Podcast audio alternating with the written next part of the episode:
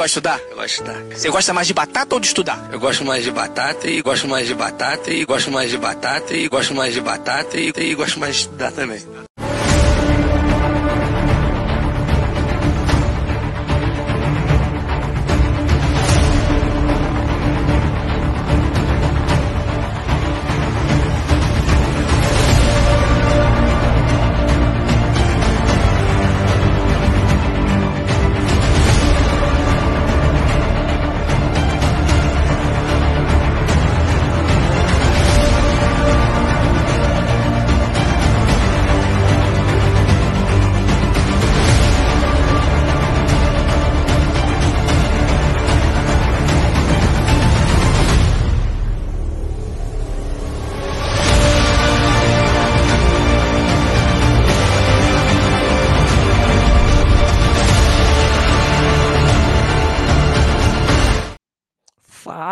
Meus amigos da NFL, etc. Que que é isso, cara? Que épico, cara. Épico. Vocês estão de brincadeira, cara. Como vocês já estão vendo aqui, né? Hoje o episódio tá bagunçado. Tá bagunçado. Até eu falando, não tem ticas aparecendo, o Wallace batata aqui, né? Mas vamos, vamos fazer do vamos fazer do jeito certinho, né, cara? Do jeito que o, que o Ticas gosta de fazer, né? Então, Deixa eu meter o meu texto aqui, né? Terça-feira, dia 5 de fevereiro de 2024, eu sou o Magal e hoje nós temos um episódio histórico. Montamos o Megazord do podcast nacional, o gigante guerreiro Dylion do clubismo, a União Sinistra, NFL etc 171 e Play Call número 100. Hoje nós vamos fazer esse mashup, esse feat, esse Marvel versus Capcom do Inferno. Uma edição que é para entrar nos anais com números de episódios altamente cabalísticos, cheios de significados ocultos, né? De um lado, a gente tem o nosso tão esperado episódio estelionatário, aquele 171 com carinha de Brasil, que chama Pirâmide de Marketing Multinível, né? E do outro lado, um verdadeiro milagre, né? Que foi o Play Call chegar na marca dos 100 episódios. Né? E como se não bastasse tudo isso, a gente ainda tem novidades marcantes aí sobre o jogo da NFL do Brasil. Mas segura aí. Antes de eu queimar a pauta, vocês devem estar se perguntando: Será possível que o Ticas está de férias e viajando de novo? Sim, amigos. Sim. E, sinceramente, é, a gente não tem mais argumentos. A verdade é essa. A gente não tem, não tem mais como explicar, né? Aí eu, a, a pergunta que eu tenho é assim: cadê o Ticas? E aí? Já que eu não tenho como me explicar, se explica você então, Ticas. Se explica aí para a sua galera. Aonde que você está agora? NFL, etc. 170, é um terça-feira, 6 de fevereiro. Avisa ao pauteiro que hoje é dia 6. Estou aqui em plena Las Vegas na semana do Super Bowl, mas é claro que eu não deixaria de vir aqui prestigiar não só o episódio 171 desses verdadeiros pilantras que somos nós do NFL, etc., quanto aí agora falando sério, né, importante de verdade, o episódio 100, que a gente duvidou, a gente desacreditou, mas já que ele está sendo comemorado aqui, eu não podia deixar de vir participar. Parabéns, Batatos! Olha aí, então já que o Ticas falou dele, né? Vamos falar aqui do, do, do, nosso grande batatão, né? O nosso convidado especial, o rei da cacimbinha do Planalto Central, né? O Taylor Swift das análises táticas, o maior nome da NFL TT no Brasil, Rafael fucking Negreiros, o coach Batata. Batatão, primeiramente, cara, primeira, Parabéns aí pela marca dos 100 episódios. Ninguém acreditava, ninguém acreditava. Nem você acreditava. Mas você foi lá e fez. Tudo bem, meu calabreso? Boa noite a todos. Cara, eu tô muito feliz de estar num episódio tão absurdo também, que é 171 da NFL, etc. É, esse número é absurdo, realmente combina com vocês, eu tenho que falar. É, vocês viram aí que meu nome tá fã número um de Marcelo Faria, porque, tal qual diria Marcelo Faria, o Play Call Podcast chegou ao episódio 100 contra tudo e contra todos. Não tem jeito. Forças ocultas tentaram me derrubar o tempo inteiro e cá chegamos, finalmente, numa prévia de Super Bowl para trocar essa ideia muito maneira com vocês aí. Muito bem, muito bem, Batatão. E estamos com ele também, né? Nosso decano, nossa autarquia, o caminhão carregado de livro, o Wallace Matos, o Wally. Fala, Wally, preparou sua pauta para a gente falar de Usher ou você ainda está decepcionado com o Dan Campbell? Fala, Magal. E como é festa hoje, ó, dá uma escutada. Aí, Famosa ó, água mineral do William Bonner. Essa água mineral do William Bonner. Estamos aqui preparadíssimos para o episódio 100 do Play Call Podcast, avacalhando todas as análises do Batatão. Ele vai tentar fazer esse episódio sério. Nós, no 171, vamos atrapalhar isso aí. E, obviamente, na expectativa de Usher no intervalo. Você tem ideia, ô Magal? a pessoa que habita, coabita essa casa comigo, disse que não conhecia o Usher. E aí eu falei assim: é o seguinte, meu querido. Divórcio. Se você, divórcio. Se você não conhece o Usher, é só porque você não sabe que ele chama Usher. Conhecer, você conhece. É mais ou menos como a Taylor Swift. Eu achava algum tempo atrás que eu não conhecia as músicas da Taylor Swift. De repente começou a tocar no rádio e sabia cantar todas. É isso aí. Muito bem, muito bem. Então hoje, como a gente tem visita, né, um episódio especialíssimo aí, é, a gente vai ter a prévia do Super Bowl, né? Então vamos falar um pouco aí sobre o Super Bowl, é, mas vamos seguir uma ordenzinha mais ou menos organizada, porque também a gente pode bagunçar demais. Então a gente vai ter headlines, vamos ter debate, etc. Super Bowl, e vamos finalizar com reportagem especial NFL no Brasil, os desafios da reportagem. Então Vamos lá, vamos começar essa bagaça e roda a vinheta DJ, que sou eu mesmo no caso.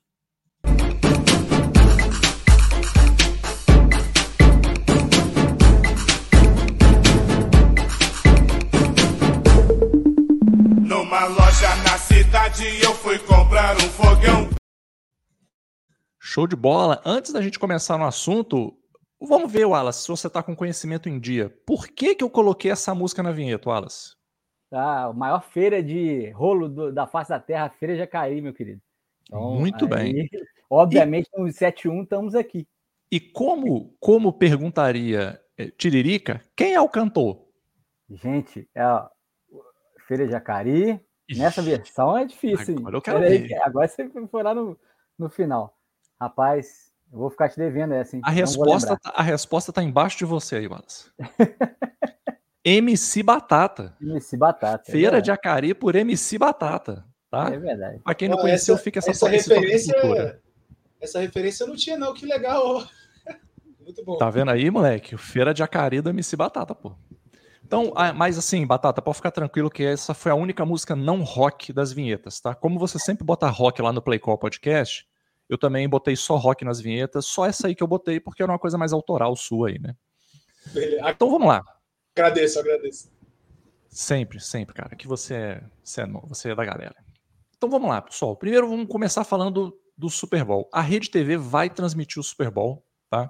Com uma equipe de influenciadores brasileiros. Eu tô doido para ouvir o que o Batata tem a dizer sobre isso. A gente vai ter o narrador Marcelo Duó, né, que vai estar junto com o comentarista Gabriel Golim, a convidada Verônica Teixeira, a famosa Vevito, vão fazer o um aquecimento ali para a audiência, né? E Lá de Las Vegas estarão o repórter Danilo Lacalle e a comentarista Patti dos Reis.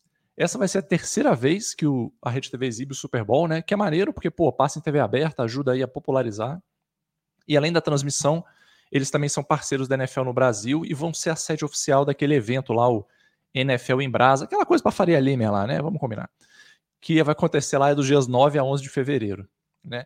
Então eu queria começar é, perguntando para o Batata. Batata, você que está por dentro da NFL TT aí, o que, que você achou desse time de influenciadores, comentaristas aí da transmissão? Cara, é... essa rapaziada da Rede TV, eu não sei se vocês chegaram a assistir, eles, eles apareceram no Flow Sports semana passada, talvez, para falar disso aí, né?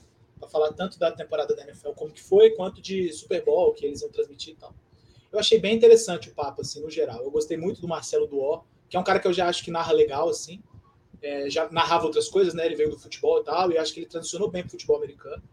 É, eu, eu, particularmente, eu gosto do conteúdo que o Golin faz em termos de informar é, leigos. Talvez seja uma palavra pesada, mas eu acho que seria certa, né? Tipo assim, ele, ele de fato ele consegue angariar uma galera que não é do, do, do métier, vamos dizer assim, para o esporte. É, dos demais, eu tenho algumas críticas sobre enfim, como, como conduzem suas, seus conteúdos. Mas vou dizer para vocês o seguinte: eu acho que uma coisa que dá para falar de todo mundo que está envolvido é que é uma galera que, de fato, acho que dialoga com um público maior mesmo, assim. Que eu acho que é o que tem que ser a Rede TV mesmo, né, mano? Assim, não dá muito pra gente ficar pensando que a Rede TV precisa estar tá num, num pique de, sei lá, de altas análises. Eu acho que não tem que ser assim mesmo. Eles estão levando o Super Bowl para TV aberta, que é uma coisa que, porra, é complicado, tá ligado? Sei lá, são horas de, de grade que os caras têm que fazer, domingo à noite, que geralmente tem alguma coisa nobre. Assim, eu acho que ficou uma equipe interessante. É, e eu, de, de, maneira geral, eu gostei muito do trabalho da Rede TV ao longo da temporada. Eu acho que, inclusive, devo assistir o Super Bowl da Rede TV, porque estou achando a, estou achando a ESPN ultimamente bem complicado de assistir. A ampliar o público é sempre legal e, e, e tá nessa essa vibe de TV aberta. É, Para a Rede TV, só galera, vocês não sabem, a Rede TV ela vende uma parte da programação dela. E domingo à noite provavelmente estaria passando ou um, um jornalístico daqueles de revista, né? É, Rede TV em revista, que, que aborda a semana inteira, ou estaria bancando realmente uma igreja forte dessas aí que despejam milhões, e inclusive aproveitam a Rede TV para lavar milhões também. Mas isso é outro papo. Mas é, é realmente é, algo que eles estão abrindo espaço na, na, na programação e que se não investiram diretamente, e eu acho que investiram diretamente também, porque além dos patrocínios é, é caro manter e levar uma estrutura para onde está sendo realizado o Super Bowl, eles estão abrindo mão de uma grana que entraria certamente para eles no domingo à noite. Então, é, é, louvável esse papel da Rede TV, já foi da, da Rede Bandeirantes há, há um tempo atrás, quando eu comecei a acompanhar a NFL, e, e, realmente é, foi isso que, por exemplo, me conduziu a estar hoje aqui conversando com vocês, é, falando minhas borrachas aqui, fazendo minhas previsões furadas e é, sendo esse estelionatário da notícia como a gente comemora nesse programa 171. Mas é, é isso, a, a, você sempre começa pelo jogo mais famoso, o Tica sempre fala isso, assista um Super Bowl, se você não, não entende e não gosta de futebol americano, assista um Super Bowl, porque aí você entra no, no jogo pela porta da frente, e é, num numa lugar de fácil acesso. Né? Também você vai ficar caçando para onde que você vai assistir, com qual comentarista, não, se a Rede TV disponibiliza na TV aberta. Eu acho que isso só tem a ganhar. O Brasil é uma fanbase que só tem a crescer. Então, é, e com esse é, grande evento que vem por aí, né? É, a gente já está aguardando. Setembro é, já vai demorar. Pra, vai chegar 2025, é, mas não vai chegar em setembro esse ano.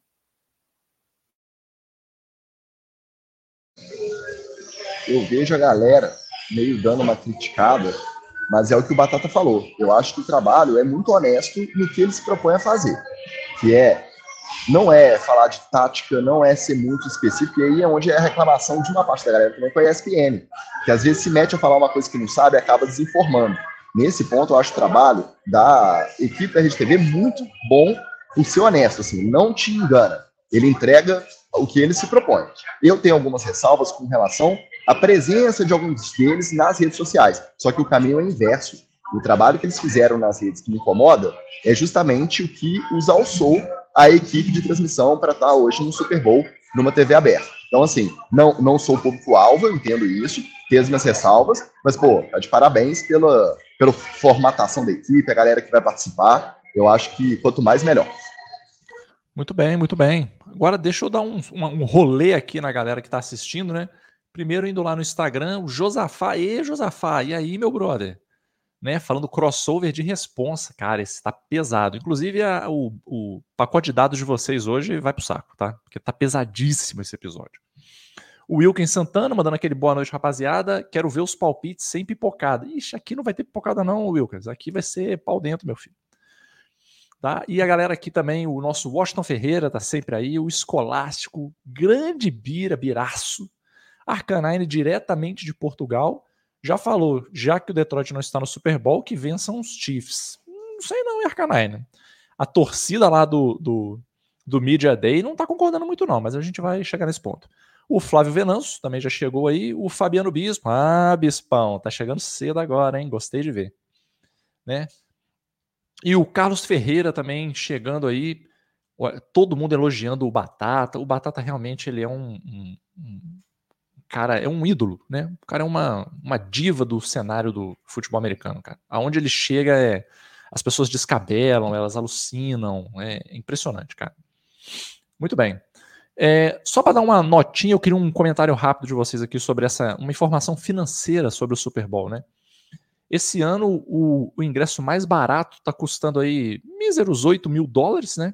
Mais ou menos 40 mil reais. E a gente já viu aí pacotes aqui do Brasil, né? Pela pequena bagatela de 100 mil reais. Queria uma ideia rápida de vocês, assim. O que, que, que, passa na cabeça de vocês quando vocês veem uma parada dessa, assim? Eu, eu me sinto pobre. eu tava até assistindo, Magal, é, o First Take com o Shannon Sharp e o Chad 85, né? É, eu vejo essas maluquices aí para poder me sentir normal, mas não consigo muito não. É, eles estavam falando é, justamente sobre isso, de que hoje o, o Super Bowl não é feito para o trabalhador mais, ele não é feito para o cara que é, vai lá e compra ingresso de temporada, é, declaração de amor aí no ar, batata, eu te amo, vindo de Marcelo Faria. É, é, é, que vai lá, compra o season ticket e acompanha o time sempre.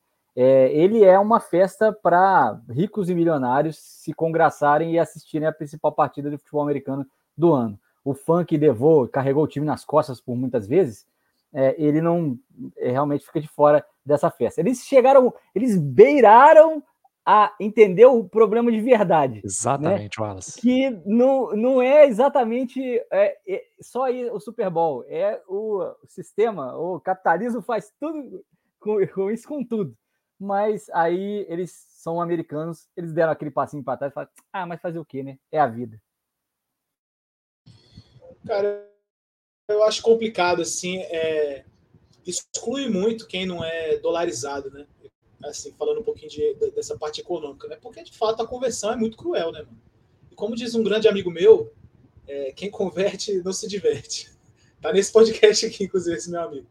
E aí, bom, tem outro amigo que está, inclusive, lá nos Estados Unidos, né? Tá vivendo isso ao vivo, quem converte não se diverte. Não está convertindo, está convertendo e está se divertindo. Esse, é perfeito, perfeito. E aí fica isso, né, mano? Pô, tipo assim, 5, 100 mil é muito bizarro, né, mano? E ainda tinha um pacote lá que você era 100 mil, com o Paulo Mancha do lado. Tipo assim, pô, eu pago cara, a mais se não tiver que ter o Paulo Cara, Mancha, tá 100 mil, cara. Ah. Eu, eu, eu tava conversando isso hoje com a, com a minha mulher, cara. 100 mil é uma grana assim que, até se eu tivesse na mão aqui, cara, eu não, sei se eu daria. Cabreiro, Mas, pô, eu vou, eu vou dar isso aqui num evento, cara. Não tem como, velho. Pô, eu podia comprar uma kitnet, entendeu? Botar é. pra alugar e fazer uma renda. É. Porra. De fato. Tipo assim, é, é cavalar, né, o preço, assim, a gente não tem como escapar disso, mas a gente, obviamente, entra no, no, na questão de demanda, né, Super Bowl, vocês vão ver isso, a gente vai falar mais para frente do jogo do Brasil também, não pode, do jogo no Brasil, a gente não pode esquecer que grande parte desses ingressos de evento grande, assim, eles são cota de patrocínio, né, então, tipo assim, o patrocinador de evento vai ficar com um tantaço de ingresso lá e, certa forma, a demanda é, estoura, né, porque aí agora tem muita gente podendo comprar só que, enfim, tem, sei lá, 25 mil lugares no estádio imenso. Então, esse tipo de realidade é uma coisa que a gente tem, né?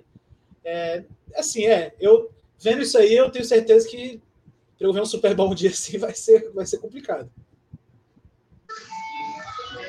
O Super Bowl aqui, na prática, ele tá só mantendo a linha do que é o ticket médio do Las Vegas Raiders no Allegiant Stadium a temporada inteira. É o ticket mais caro. Por quê? Porque é o rolê, não é só a torcida. A galera que está aqui a turismo aproveita que tem o jogo, aproveita que tem o evento e vai, procura muito. Eu tenho um amigo daqui de Las Vegas que se mudou, foi fazer a vida no Alasca, mas ele comprou e manteve o ticket de temporada dele dos Raiders, que ele vende o individual a 400, 500, 600 dólares, dependendo do adversário, e ele faz grana só com o ticket de temporada dele. E, por ser aqui, eu acho que o Super Bowl ele acabou mantendo essa linha de ser tudo mais caro, porque é mais visado, tem mais capacidade de receber a galera, igual o Batata falou, é totalmente corporativo.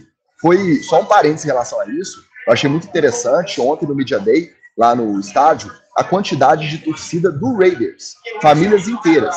Ficou muito com cara de ser a galera que não tem oportunidade de ir aos jogos dos Raiders, porque o ingresso normal já é muito caro. Super Bowl, então, é que se fala. Aí aproveitaram, ontem o ingresso foi 30 dólares, para a galera que é classe média aqui, dá para pagar legal, não é uma parada que pesa no orçamento. E ontem estava cheio de torcida dos Raiders lá no, no Media Day, no Open Day lá.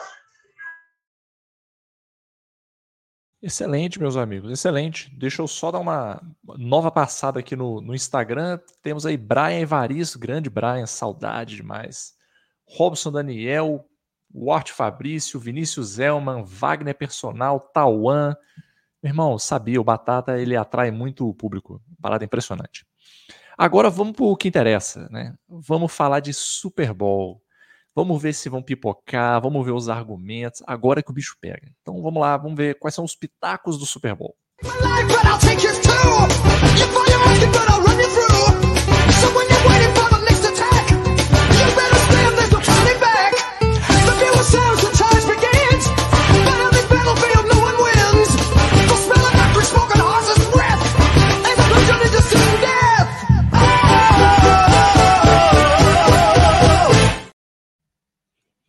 Que ritmo contagiante, cara.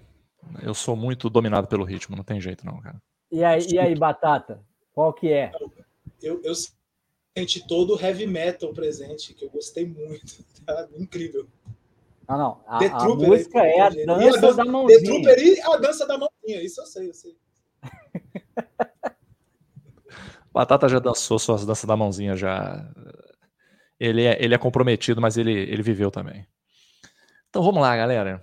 Chiefs e 49ers, duas potências do futebol americano. Não adianta vir de clubismo e falar que não é. É, amigo. É, tá? Kansas City vai para o sexto Super Bowl, o quarto nos últimos cinco anos.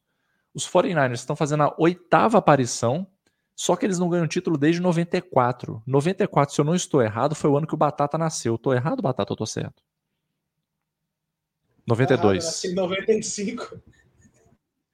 Porra. Meu Deus do céu. 94 é o ano Ou da, seja, da minha digníssima senhora. A beijo pra Carol. Por aí, por aí vocês veem. Em 94 eu era simplesmente um menininho de 10 anos comemorando o Tetra com a, a perda do pênalti de Roberto Baggio. E, cara, é um reencontro do Super Bowl 54 também, né? Que os Chiefs venceram. É, Para os Chiefs, é a chance de continuar essa jornada que é rara na NFL, né? Repetir títulos consecutivos, continuar jogando em alto nível depois de tanto tempo. A última, a última equipe que fez isso foram os Patriots de 2003, né? Ganharam 2003, 2004. É, e o Patrick Mahomes é o QB mais jovem a começar o quarto Super Bowl. Cara, isso é, isso é muito bizarro. É, o Andy Reid já está no quinto, atrás só do Belichick, só que o Belichick tem nove, né? Então, está um pouco atrás. E o Don Shula que tem seis. É, Para os 49ers, é a chance de enfim vencer, né? Depois de sete tentativas frustradas. A galera fala das quatro quedas de Buffalo, mas assim, o, o 49ers não fica muito atrás, não, cara. Porque ele não chegou todas no Super Bowl, mas ele sente esse gostinho de Buffalo aí é, é, direto aí, né? Desde 94. É, apesar da história, né?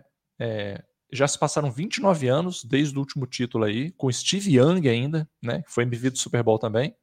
O Brock Purdy não é o Steve Young, né? Vamos ser sinceros. Mas, cara, se ele vence esse primeiro Super Bowl aí, cara, é um grande passo para ele. Então, eu, eu dividi, eu organizei aqui da seguinte forma, tá? Primeiro eu vou falar dos 49ers, aí eu vou falar de duas coisas. Quais são as esperanças e quais são as preocupações. Depois a gente fala do Kansas City Chiefs também, de quais são as esperanças e quais são as preocupações, tá? Então, para o 49ers, quais são as esperanças? As estrelas experientes que eles têm lá, né? Eles lideram a liga em jogadores selecionados para o Pro Bowl. Tem atletas veteranos que vêm de campanhas vitoriosas, estão acostumados a chegar em Super Bowl, alguns é, é, já vivenciaram isso na prática, inclusive. Eles colocaram uma média de 19 pontos de diferença nas vitórias de temporada regular, é a segunda melhor média da liga. Quais são as preocupações aí no lado do, do 49ers? As derrotas para os Chiefs, né? Nas últimas vezes que eles se enfrentaram, incluindo um Super Bowl. E eles não vencem o Kansas City com Mahomes em campo desde 2020. Aí eu quero perguntando pro Wallace, Wallace, que, que visão que você tem desse São Francisco aí chegando pro Super Bowl? O São Francisco está, é, é, até pelas declarações ontem que o Ticas acompanhou em loco, lá é, os jogadores estão bem conscientes de que essa é a, é a, a chance deles.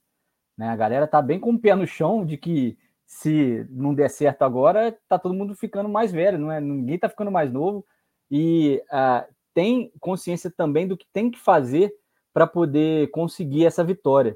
eu, eu digo isso muito por causa da entrevista do George Kittle. Aliás, tudo ontem no, no Opening Day foi bem Las Vegas, né, Ticas? O, o Bruce Buffer é, fazendo um anúncio, é, a galera fazendo os duelos ali, os dois tarendes, dois é, running backs, os dois. É, é bem, é, bem brega e espalhafatoso, igual Las Exatamente. Vegas. Adoro, e, adoro, adoro essa temática. It's time, it's time e tal. Mas é, o George Kittle, muito consciente e, por incrível que pareça, ele não falou que vai fazer uma recepção fantástica, que ele vai fazer é, uma jogada para 50 jardas de touchdown. Não, ele falou que o sonho dele é segurar alguém, bloquear alguém para o McCaffrey passar correndo nas costas dele, no buraco que ele abrir.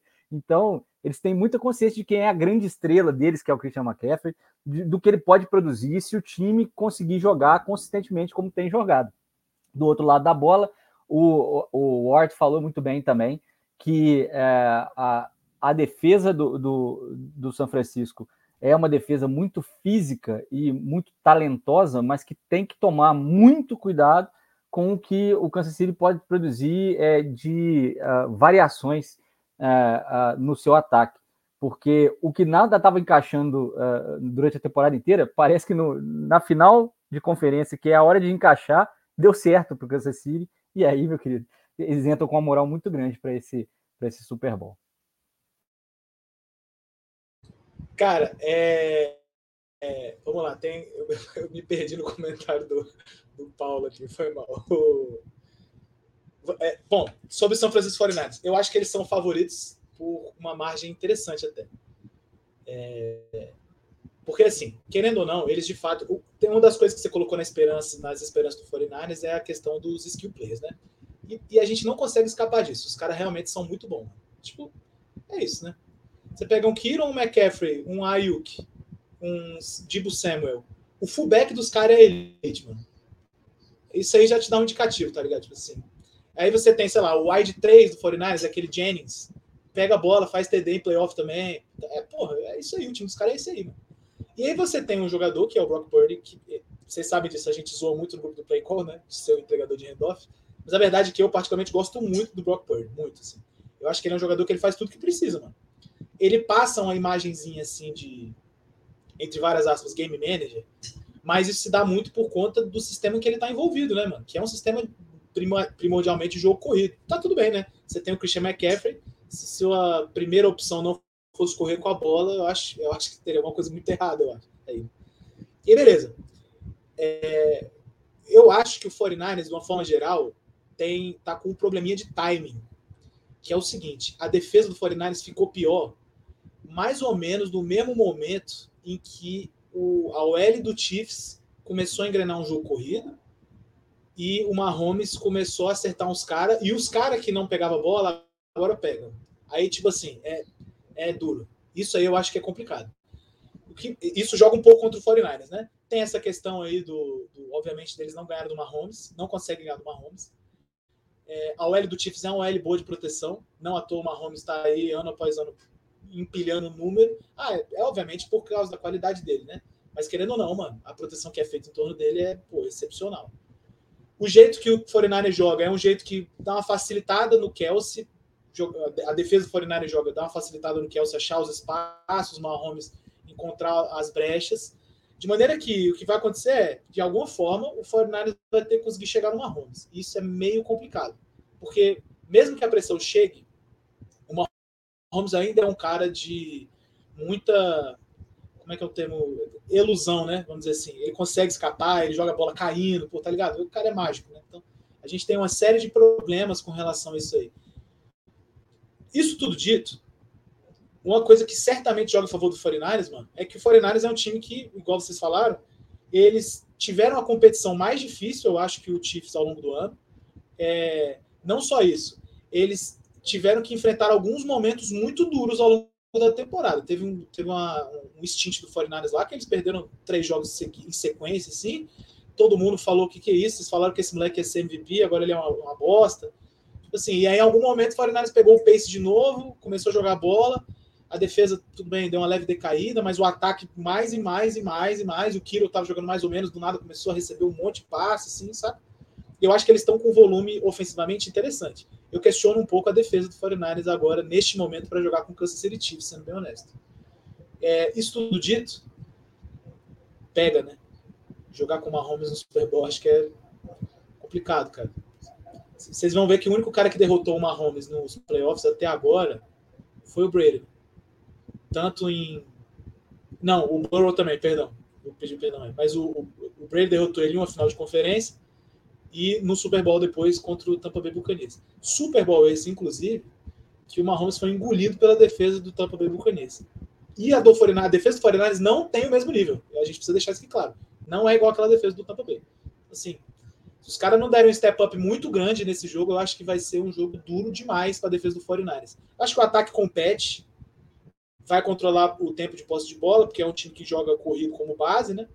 Mas, não sei, eu, eu, eu duvido um pouco da defesa nesse momento. Senhor Batata e os ouvintes do Playcalc me perdoem, mas depois da derrota dolorida dos meus Ravens para esse Chips vagabundo aí, não tem como eu achar que na hora H, na hora do, do grande palco, na hora das luzes mais fortes, não tem como eu achar que o Shanahan, que já tomou um 28 a 3 como coordenador no Super Bowl, e que já perdeu um para esse mesmo Chiefs como head coach no Super Bowl, e que o Brock Purdy, por melhor que seja a história, por mais injustiçado que ele seja, que a galera pega muito no pé, na hora do vamos ver, eu acho que a chance dos dois sentirem essa pressão e acabarem trocando os pés pelas mãos é muito maior do que a de um Andy Reid e de um Patrick Mahomes. Então, eu entendo, os matchups do Ravens praticamente eram todos mais favoráveis contra os Chiefs na final da UFC também. E na hora H, a pressão foi pro lado de quem? De quem tinha mais a perder. Os Chiefs têm menos a perder. Eles já não entraram como favoritos. Eu acho que isso até justifica como tem muito mais torcedor do 49ers aqui do que dos Chiefs. Eles já eram cotados, cogitados para o Super Bowl desde o começo da temporada. Os Chiefs não.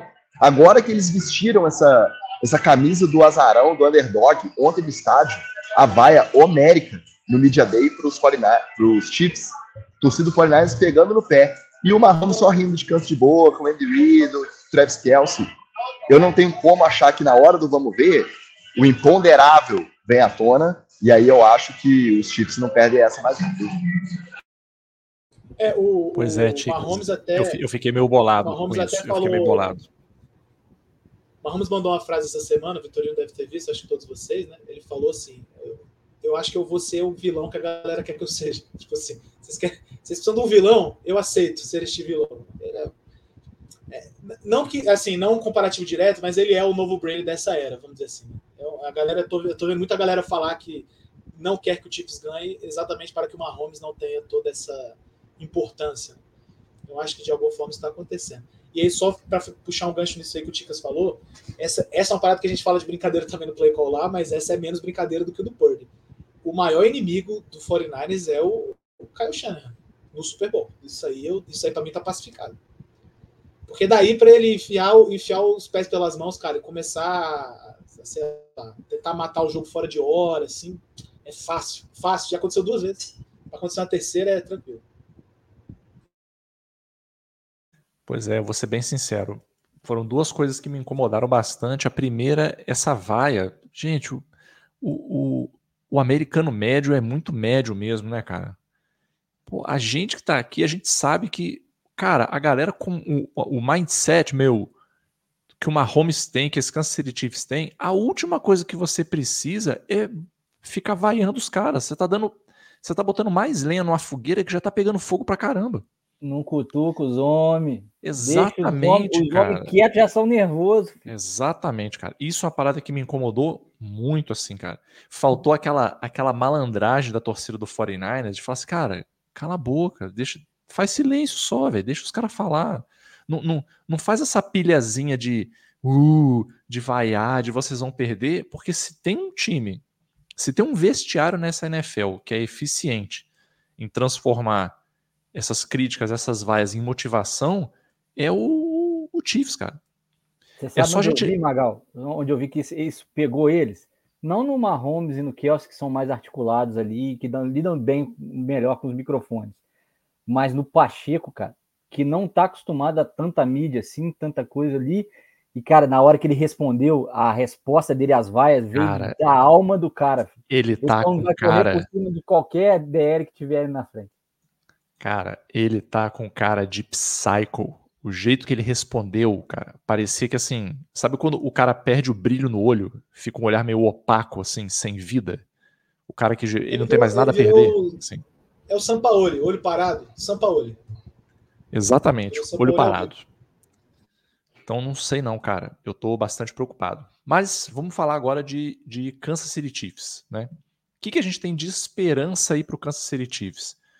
Primeiro, o Mahomes brilha nos playoffs. Isso aí é inegável, cara. É só a gente lembrar, teve um ano que a gente achou que ele não ia nem jogar. O cara não tinha, ele não tinha tornozelo, não tinha perna, vamos ser honestos aqui. A galera enfaixou, meteu remédio nele, deu sei lá o que foi de drogas que ele usou para ele conseguir jogar. E ele não só jogou, como jogou direito, assim. Jogou e fez jogada absurda. Ele estava ele tava correndo para fora do pocket, né? Então, assim, é, é, de fato, ele é um cara que brilha nos playoffs. É, eles têm um alto índice de acerto e de touchdowns nos últimos seis jogos de pós-temporada. Então, realmente, assim, na pós-temporada, é, eu acho que, acho que foi no. Foi, o, o, não sei se o, o, Batata falou isso no play call, onde foi que eu ouvi. Mas parece que o, que o ele, ele fica dormindo durante a temporada regular. Quando chega no off-season, ele. Ah, então, vamos lá, né? Vamos começar a trabalhar então e ele começa a trabalhar. O resto do tempo ele fica só de boa. É, e o ataque, realmente, como o Batata comentou, ele tem mostrado sinais de melhora, tem, fazendo mais, tem feito mais jogadas explosivas, é, tem feito mais big plays, né? Tá com aquela carinha mais de Chiefs que a gente conhece. Quais que são as preocupações aí no lado do Kansas City Chiefs? Muitos erros ofensivos, né? Muitos erros ofensivos, ainda está cometendo, tem melhorado, mas ainda está cometendo, né? É, eles têm um, lideraram a liga, para vocês terem uma ideia, em passes dropados, em penalidades e turnovers durante a temporada regular. Então, um time assim, cara. Se você fosse olhar só a estatística, você ia achar que está falando do Jets, né? É, cometeram muitas falhas na red zone durante os playoffs. Então, esse ano, nesses últimos jogos, eles cometeram algumas falhas em red zone, mas eles conseguiram vencer mesmo assim. Aí eu queria começar ouvindo você, Batata. Você já começou a falar um pouco aí sobre os, os pontos positivos do Chiefs, é, como é que provavelmente eles vão trabalhar, mas em termos aí de esperanças e de preocupações, eu vou ser até mais direcionado. Você acha que essas preocupações aí podem ser suficientes para atrapalhar o jogo ou você acha que, que não? Mano, poder pode, né? Porque essa é uma frase que eu falo no play call bastante, assim. Não é que os recebedores do Chiefs ficaram ruins de um ano para o outro. Porque é mais ou menos a mesma galera, né? Ninguém vai me convencer que de um ano para o outro os caras perderam o Juju Smith-Schuster e pioraram. Não dá. Eu vi o Juju Smith-Schuster no meu time. Eu vou falar para vocês que alguém me convencer que é um desfalque é muito complexo isso aí. Mas tudo bem. Esses caras que estão jogando de skill players no Chiefs hoje, tirando o Travis Kelce, obviamente, eles são isso aí. Só que até ano passado eles estavam em boa fase. E esse ano eles tiveram uma série de problemas técnicos aí. É, eu acho que isso pode vir a ser uma questão do Super Bowl, mano, sem dúvida nenhuma. Até porque os caras não estão sendo marcados pelo Zezinho das Couves, entendeu? Tipo assim. É verdade que o Valdez Scantling, só para dar esse exemplo, né? O Valdez Scantling é um cara que desde que ele entrou na NFL ele é questionado por todo mundo de, de toda forma. Com razão. moleque muito rápido, várias rotas fundas, mas porra, o que ele meio Nelson Aguilar, assim, guardados as devidas proporções. O que dropa de bola é uma loucura. Nele, uma, o, o, o, Batata, foi o Aaron Rodgers, que já tava maluco nessa época que ele confiou nele. É verdade, é verdade. Gostava dele, né? Preferia ele, inclusive, do que os, os calouros que esse ano deitaram no ataque do Packers. É verdade, você tem É, ele e, tirou o alvo do Devante e... Adams para poder transferir para ele uma época. Inacreditável. Inacreditável. Louco. Mas, mas tudo bem. Aí a gente chegou no jogo do Bills lá, o, Chiefs e Bills, e esse moleque pegou uma bola na, na cabeça do corner do Bills, foi uma doideira, pô. Passe absurdo do Mahomes, mas é aquela coisa, né, mano? Você tem o QB, você tem a confiança, você, você consegue desenvolver algumas coisas, sacou? E aí esse, é, passa muito por essa chave, assim, né? O Mahomes, ele, se ele conseguir jogar, eu acho que pode, pode ser que dê tudo certo. O Chiefs conseguiu arrumar um jogo corrido, né? Então, talvez essa inconsistência dos skill players não tem muito passado pelo Pacheco, que tem sido um bom jogador esse ano, é, se ele não for atingido por isso, pode ser que o Chiefs ainda consiga desenvolver um jogo. Assim, talvez com alguma tranquilidade, eu diria. É, a defesa do 49ers decaiu muito no jogo, contra o jogo corrido, especialmente contra o aéreo, não, porque eles têm umas peças muito fora da curva. mas especialmente no jogo corrido, eles deram uma decaída. É, outra questão que você colocou aqui como problema é essa questão de falta, é, falhas no geral, né, na red zone. Cara, foi o. Eu não vou lembrar, acho que foi contra o Bills também, aquele jogo que o Nicole Hardman pegou duas, duas bolas na, na zone e fumble, uma delas foi pro touchback, não é isso? É complicado, né? Isso aí não é muito culpa do cara, porque o cara, todo mundo já sabe que entrega isso aí há sei lá quanto tempo, mas o Andy Reid, ele parece que ele gosta de insistir em algumas coisas. Eu entendo isso, porque eu sou técnico, mano. Às vezes a gente só quer quer fazer o moleque dar certo, tá ligado? É isso, eu, eu entendo um pouco. Mas quando você chega nessa fase, você tá no esporte competitivo, é muito duro você ver que o moleque fez, a, fez uma merda a primeira vez e na segunda vez você continua confiando nele para fazer uma jogada para matar um jogo para você. Não vai, né? Então, assim, eu acho que o Chiefs tem que lembrar nessas horas aí que. E aí já fica aí até é, de, enfim, de uma das coisas que eu prego muito como técnico, né? Quando você chega numa situação de vida ou morte, no, no, futebol americano especialmente, você tem que pontuar, tem que fazer alguma coisa, você tem que virar para o seu melhor jogador. Não tem jeito, mano. Não tem jeito. Ah, mas tem que correr aqui. Não, por que, que tem que correr? Se meu running back é o, é o Joãozinho e meu tight é o Travis Kelce, por que, que eu vou correr aqui, pô? Passa a bola, pô. Ah, mas a chamada, tudo bem. A chamada ela pode ser taticamente certa ou errada. Só que a questão é, que for, que quer que você chame, você tem que fazer algum tipo de coisa para a bola cair na mão do melhor jogador. E o melhor jogador do, do Chiefs é o Travis Kelce. Se todo mundo jogar mal, o Travis Kelce jogar bem, ainda dá para o Chiefs ganhar o Super Bowl. Esse é o problema, porque ele é bom desse tanto, o Mahomes é bom desse tanto e o Andy Reid é bom desse tanto. É, eu, eu, acho que o jogo encaixa muito, né? E o jogo dos dois times encaixa muito nos dois lados da bola. E, e é por isso que é imprevisível. É, a, a, gente está assistindo é, um ataque que pode é, dinamizar, é, enfrentar uma defesa que é de exceção. E a gente está vendo uma defesa que eh, melhorou e é consistente contra um ataque que tem diversas armas, né? E isso valeria para analisar as duas, as duas equipes agora nesse momento. É, só espero que não cismem de começar a tentar recuperar a carreira do Cadero Stone agora no, no, no, Super Bowl, porque ele, ele dropou desde o primeiro jogo. Vamos lembrar que o primeiro jogo o Cadero Stone sai vaiado porque dropou bola. Não vai ser no Super Bowl que ele vai decidir. Embora o Mahomes tenha a capacidade de fazer o que o Kadar Stone fazer um touchdown, né? Dar uma bola limpinha para ele o cara, e o, o cara teve o cara teve menos uma jarda e seis drops nesse jogo, não foi uma coisa assim? Inacreditável assim o jogo dele. O pior Exato. jogo no skill play que eu já vi todo, toda a minha vida assim. E tá lá, né? O Young Joker tá lá no elenco, né? É o famoso jogador ruim no elenco. Uma hora vai ter que usar. É, a gente sempre fala aqui. Não tem jogador ruim, que na uma hora você vai ter que usar o cara. E, é, e realmente, a, a, os elementos que surgiram nesse playoff para o é, próprio a, Kansas City Chiefs foram muito, é, levaram muito, elevaram muito o nível do jogo. E quem estava falhando, que era o principal jogador, que você não vai tirar nunca, é, é o famoso, o cara vai lá e é, perde um pênalti no tempo normal, seu time vai para os pênaltis e aí você vai tirar ele da batida, e é o famoso Travis Kelce. É, é, você é, tem que dar moral, dar moral, dar moral, e foi isso que ele disse ontem, aproveitando que eu falei do Tyrande de um lado, falar do Tyrande do outro.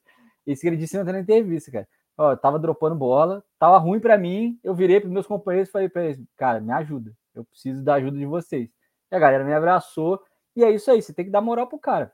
Ele é jogador de exceção, e como disse o Batata, pode decidir sozinho porque é, é, é nessas jogadas é que a gente decide uma partida, nesse caso é uma partida gigantesca que é o Super Bowl, mas é, o Chiefs, se tomar cuidado, principalmente com essa indisciplina deles, né, é, que aí realmente pesa, né, é um, é um, ponto que eles são muito piores do que o 49ers.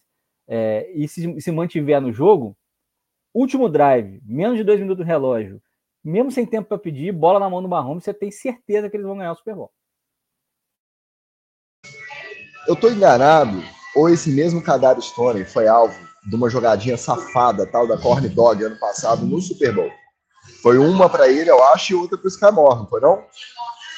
Então, cara, o capeta dorme tarde. O Kansas City Chiefs é o atual capeta, não tem como fugir. São eles, é a nova dinastia, vão ter todo o hate. Vou pegar os vagabundos, que na época do Brady era Chris Hogan, Podene Amendola. Tudo bem, o Edelman era diferenciado, o Wes Welk, ali no slot, eram os caras que, pô, fizeram carreiras consistentes. O que, que Dana Mendola fez fora do Patriots? O que, que Chris Hogan fez? Que estão lá sendo decisivos no Super Bowl. E é isso que o, o Chiefs vai fazer de novo, gente. Eu já tô conformado. Não é minha torcida, mas eu já tô conformado. Chicas, não vamos esquecer do maravilhoso Rex Burkhead. Também aí, ó, brilhou nas mãos do Ó, Patriots. é, proibido, Enga- é proibido falar mal de Rex Burkhead na minha frente. Que homem. Enganou, enganou muita gente no Fantasy. Galera pegava ele direto. Só passava raiva. O Cara, pegou ele. teve um. O Batata vai lembrar, o running back que acabou de aposentar, aposentou recentemente também. Teve uma atuação no Super Bowl, acho que foi até no- contra os Rams. Quem que foi Batata? Esqueci o nome do. Depois ele foi pro, Foi pro o- próprio Rams, eu acho. Aposentou Foi o cedo. Sonny Michel, pô. Sonny Michel, ele só jo- o Sonny jogo Michel que você. a- Ele um- Michel foi a única. Cara, ele foi a única escolha de ataque do Bill Belichick que se pagou. Em todos os tempos. Tirando, obviamente, né? Mas assim, tipo, o primeiro round, deu num cara assim, deu certo, foi, foi o único. Porque ele ganhou, ele tancou um Super Bowl pra gente. E aí você lembra, ele aposentou com um jogo só na carreira memorável. O Super Bowl contra os Rams. Que ele carregou o time, pontuação baixa e tal, correu, segurou a bola, ali, gastou o relógio e aposentou. Então, o capeta dorme tarde, meus amigos. Sem dúvida, Ticas. Eu, eu, infelizmente, Ticas, eu tô meio com essa sua vibe aí também, entendeu? Que a minha esposa não me ouça, mas. Eu, eu vou torcer pro 49ers, mas eu tô achando que vai ser difícil, cara. Mas antes a gente entrar nos pitacos, nós não vamos falar de palpites ainda, tá? É, tem uma última discussão que eu quero trazer aqui para a baila, que é a discussão dos QBs. De um lado, a gente tem o Brock Purdy, que foi de irrelevante a líder, né? Para quem ainda não sabe, pelo amor de Deus, ele foi selecionado na última posição do draft, né? Mas é um Peraí, cara peraí, que. peraí, peraí, peraí, peraí, peraí, peraí. Qual que é essa posição do draft? Como é que chama ela? Tem que falar a história inteira. Senão a gente vai ter que repetir, igual aquela história do menino que não foi draftado em São Francisco. Vocês lembram disso? Tem uma história dessa? Cara, o Batata famosa- sabe melhor essa história isso, que a gente. Isso aconteceu, Famosa- isso aconteceu, né? Eu ouvi dizer, eu ouvi dizer. Isso é uma lenda, tá? Tem rumores, rumores sobre isso. Ele é o número 262, cara. O famoso Mr. Irrelevant. E, e eu vou, te- vou ser sincero, foi uma coisa que eu só descobri esse ano. Eu achava que Mr. Irrelevant era uma parada que a mídia comentava tal, mas não achava que era uma parada oficial. Acho que eu nunca tinha parado, foi um efeito Mandela, assim. O eu nunca tinha GM fala, reparado. fala com ele na, na ligação, pô. Não, Ele cara, fala, tem a camisa. Eu nunca tinha. Como que eu nunca percebi isso, cara? Eu, eu não sei como, entendeu? Eu vivi sem essa informação, cara. Esse, esse nível de galhofa da NFL é esse, cara. Bater nas costas do maluco e falar assim: vem aqui, ô irrelevante. ô." E, cara, você imagina, você contratar uma galera pra uma empresa, aí o último contratado você fala assim: vem cá, o, o, o resto, o Shepa. Vem cá, ó, galera, esse aqui é o Shepa da empresa. É, Shepa, maravilha. O último colocado do processo seletivo. O mais legal Cara. é que o GM começa a ligação pedindo desculpa. Falando assim, o Brock, é, desculpe ter chegado a esta rodada, mas a gente queria ter te pegado antes. É, você vai ser o Mr. Irrelevante, mas para nós você é muito irrelevante. É, Ele já vai fazendo o coach com o cara no, no Cara, caminho. É o, é o, eu falo que é, o- é- é a maldição de. Até pegando o, o- a pegada do rock aí do Batata, é a maldição de Blaze Bailey, né, cara? É, você tem uma oportunidade que você sabe que ela provavelmente vai ser uma merda, mas você não tem como dizer não para essa oportunidade, né? Pra quem não sabe, o Blaze Bailey foi vocalista do Iron Maiden, depois que o Bruce Dixon saiu. Cara, se alguém vira pra você e fala assim: você quer ser vocalista do Iron Maiden? Irmão, é claro que eu quero. Mesmo que eu não cante porra nenhuma, é claro que eu quero. Eu vou entrar pra história. Eu, sou, eu fui vocalista do Iron Maiden. Só tem três. Eu, Bruce Dixon e Paul Dayano. Pô, show de bola. Só que o cara foi já sabendo assim, eu tô indo pra ser enxovalhado, eu tô indo pra ser alvo de hate. E é isso, né? Mas eu- o que, que eu quero que a gente discuta aqui dos QBs, né? Beleza, a gente tem o Brock Purdy aqui de um lado, né? O, o irrelevante que virou o, o franchise QB aí. Do outro lado, o Mahomes que tá numa pegada assim de o quão próximo ele vai chegar do Brady ou não, ele pode ultrapassar o Brady. Então o Mahomes ele tá numa outra pegada de, de, de conversa, né? E eu queria saber assim, qual que é a opinião de vocês? Agora eu vou mudar um pouco a ordem, tá? Eu quero ouvir o Ticas primeiro. Qual que é a opinião de vocês sobre esse matchup assim do o irrelevante que veio fazendo seu feijão com arroz e chega no Super Bowl E vamos ser sinceros, né, cara? Ele poderia ter chegado no ano passado, é porque ele lesionou. Poderia ser a segunda ida dele para o Super Bowl.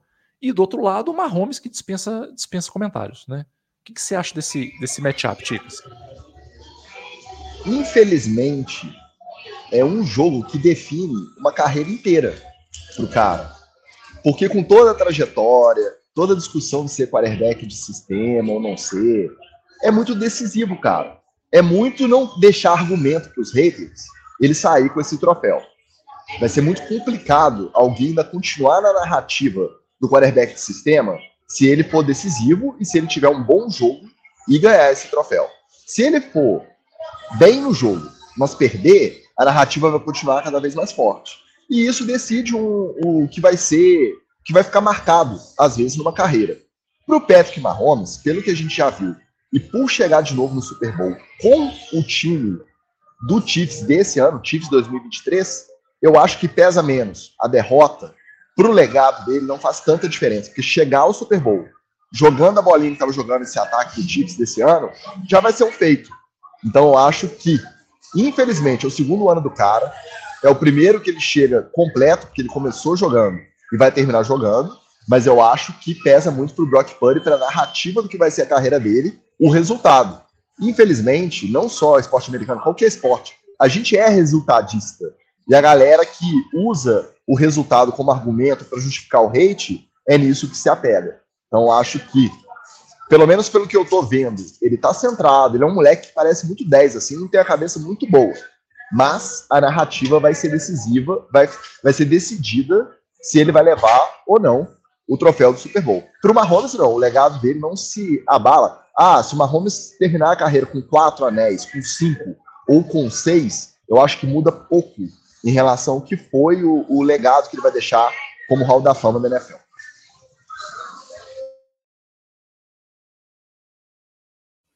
É, não, eu, eu concordo com o Ticas, é, só tenho uma, uma pequena ressalva. Acho que é, o Mahomes, o estilo de jogo do Mahomes num Super Bowl, o coloca mais na linha é, de, do resultado da partida do que o próprio Brock Purdy.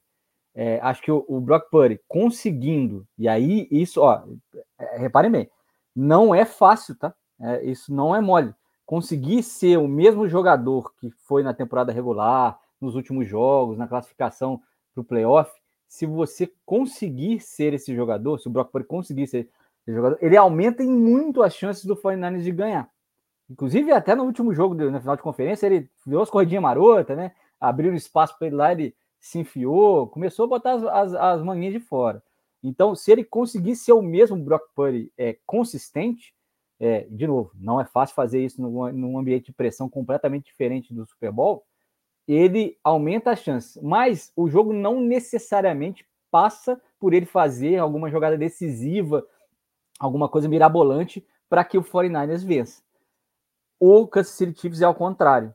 Eu acho que é, se o Mahomes for um quarterback arroz com feijão e é, for consistente e for fizer um bom jogo, acho que o Kansas City Chiefs tem menos chance de ganhar.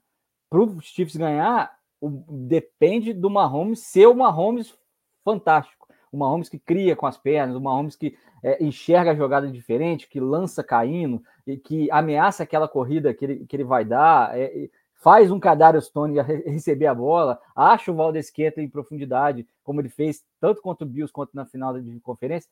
Então, eu acho esse jogo, o, o Super Bowl é mais arriscado para o Mahomes, mas concordo que para a narrativa das duas carreiras pesa muito mais para o Brock Purdy, o nosso Fiat Uno da NFL.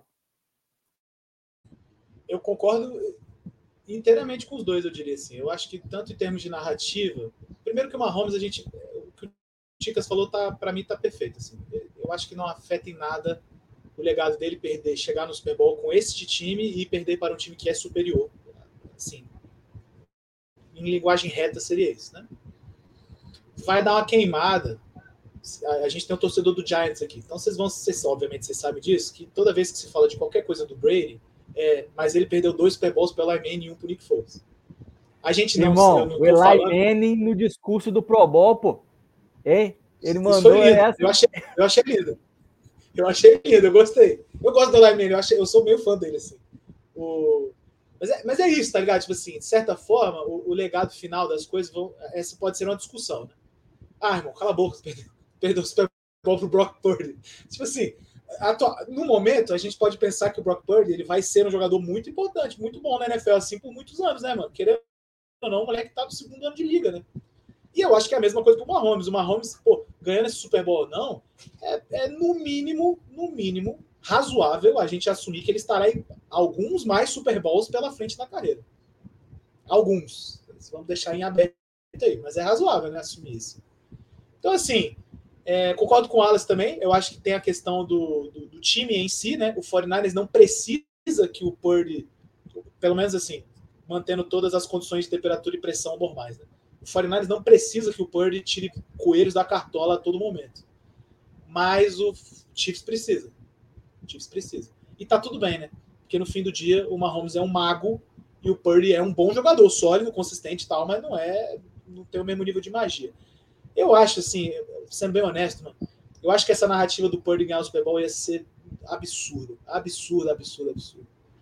Porque é isso, né? Porque o, o Ticas colocou bem até. Se o Mahomes ganhar 3, 4, 5, 6 Super Bowls quando terminar a carreira, a não ser que ele ganhe 8 e passe o Brady, vai estar tudo mais ou menos no mesmo patamar. Agora o Purdy, um cara escolhido na escolha 262, entrou no meio da temporada, quase levou um time para um, um, um primeiro Super Bowl, machucou, não conseguiu no segundo ano pegou de starter já de cara, levou o time, ganhou um Super Bowl. Pô, seria incrível, mano. Incrível, incrível. Só que é isso, né? Tipo assim, a gente vai começar a entrar. É, é a gente vai começar a entrar nessas searas do C. E se, uma, e se o Purdy não ganhar? Moleque, se o Purdy não ganhar, eu acho que todo mundo vai fazer a torcida dos 49ers pagar muito caro pela hype que eles botaram no moleque. E não de forma errada, eu preciso deixar claro, tá? Só que o torcedor do 49ers, de maneira geral, eu não sei se tem algum nos ouvindo agora, ele, é, ele vai muito do, do 0 a 100 com, com a maior parte dos QBs que jogam lá. Se o moleque perde três jogos, ele é simplesmente um lixo colossal. E se o moleque começa a ganhar jogo doidado, ele é o Pelé. E, tipo assim, não, não é. O Purdy não é nem um lixo colossal, nem o Pelé. Ele é um jogador bom, que tá ali jogando sua bola, vai ganhar, vai perder, e beleza. E assim, só que essa, esse trato com os caras, assim, passa muito pela forma como a torcida do 49ers hypa os caras, às vezes, assim, que é meio inexplicável. Eu preciso deixar isso aqui de, de aviso. Ô, Batata, deixa eu aproveitar o que você falou da hype aí dos torcedores. Tem um torcedor do 49ers aqui no Instagram, não sei se você conhece, chama Robson Daniel.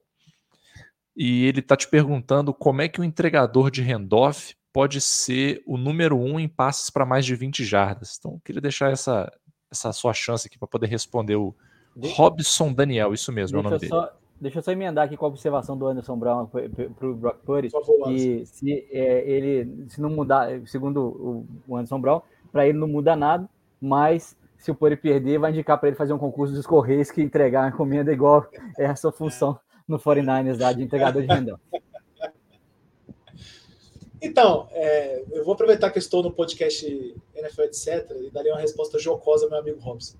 O que acontece é o seguinte: é fácil você acertar a passe de mais de 20 jardas quando todos os seus recebedores ficam abertos por mais de 10, tá ligado?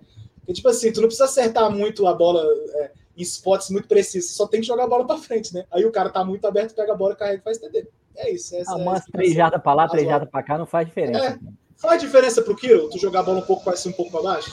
Nenhuma, né? Batata. Torture os números. Escolha estatísticas que justifiquem os seus argumentos. Dá para fazer isso para o bem e para o mal para todos. Agora, se você pegar só o recorte de jardas após recepção que contam para a estatística do Brock Purdy, meu amigo, só o de Boceno tem, tem uns 30% de jarda de produção do Brock Purdy, tá? É. É Mas é, é, isso, né? Esse é o jogo tático do 49ers, né? Até o play action dos caras é um play action feito quase que exclusivamente para atacar meio de campo. Então não é à toa. Pô, vocês vão lembrar daquele TD que eles fizeram lá no Super Bowl. Aquele não foi um play do Super Bowl, não, perdão, contra o Cowboys. É, aquele último lá que o maluco tava aberto por um quilômetro, um quilômetro na sideline. Assim. Aquilo ali não era um conceito que ataca meio de campo. Só que aquilo, aquele é o tipo de jogo que o 49 faz, né? Eles não usam aquele Tyrande nunca. Nunca. Do nada, filho. O moleque, porra, fingiu uma corrida para um lado, atravessou o campo para o outro, ninguém da defesa acompanhou o fluxo, o moleque tá aberto muita coisa, assim. Então esse é o jogo dos caras, tá ligado? Se você me falar que existe um mérito no Bird em completar aquele passe, eu vou chamar você de maluco, pô. Porque qualquer QB na NFL tem que completar um, um passe que o cara tá aberto por 35 jardas para qualquer lado. Pô. Aí, aí você já tá pegando um argumento do, do Paulo Antunes, né? O, famoso, o, o Wide tem que fazer essa recepção. O Panther, não, vamos mudar. Não, o Panther né? tá sozinho, NFL, é, o Panther na NFL tem que acertar um, um passe assim. Porque habitualmente, é, quando você vai fazer um punch, o cara tá aberto assim desse jeito. Mas assim, eu tô falando isso de forma jocosa. Eu de fato gosto do jogo do Purdy, só que como o Robson veio provocar, eu achei bom. o Anderson Bell tá te provocando Nossa, aqui, ó. Tem que provocar mesmo. O Anderson Bell tá te, Cadê? tá te provocando Bat aqui, ó. Mac o Batata, o Batata é igual a mim. A gente defende o Brock Purdy quando a gente tá num cenário minimamente imparcial, mas quando é, é conversando com, de, com o torcedor do 49ers, a gente esculacha. Entregador de handoff, quarterback de sistema, e tamo junto. É isso aí mesmo. Não, eu sou, eu sou idêntico ao Josh Allen, gente. Eu, eu, eu, sou igual ao Josh Allen. Eu jogo exatamente no mesmo nível que o meu adversário. Se meu adversário é ruim, foda-se, eu desço no nível dele para jogar. Se ele é bom, eu subo. Mas é isso, eu sou o Josh Allen do. do lança, lança aquelas interceptações para deixar o jogo equilibrado, né? Deixa eu botar uma interceptação aqui. Não posso abrir muita vantagem, não.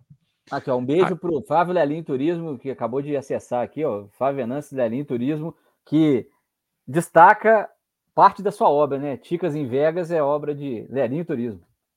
Agora vamos para a pergunta que todo mundo quer, inclusive o, Alexandre Gresserpa veio aqui levemente passivo-agressivo, né, Alexandre? Tô reparando isso, tá?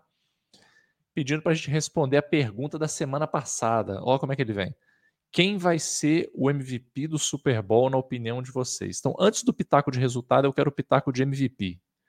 Ticas, meu filho, para você, quem é o MVP do Super Bowl?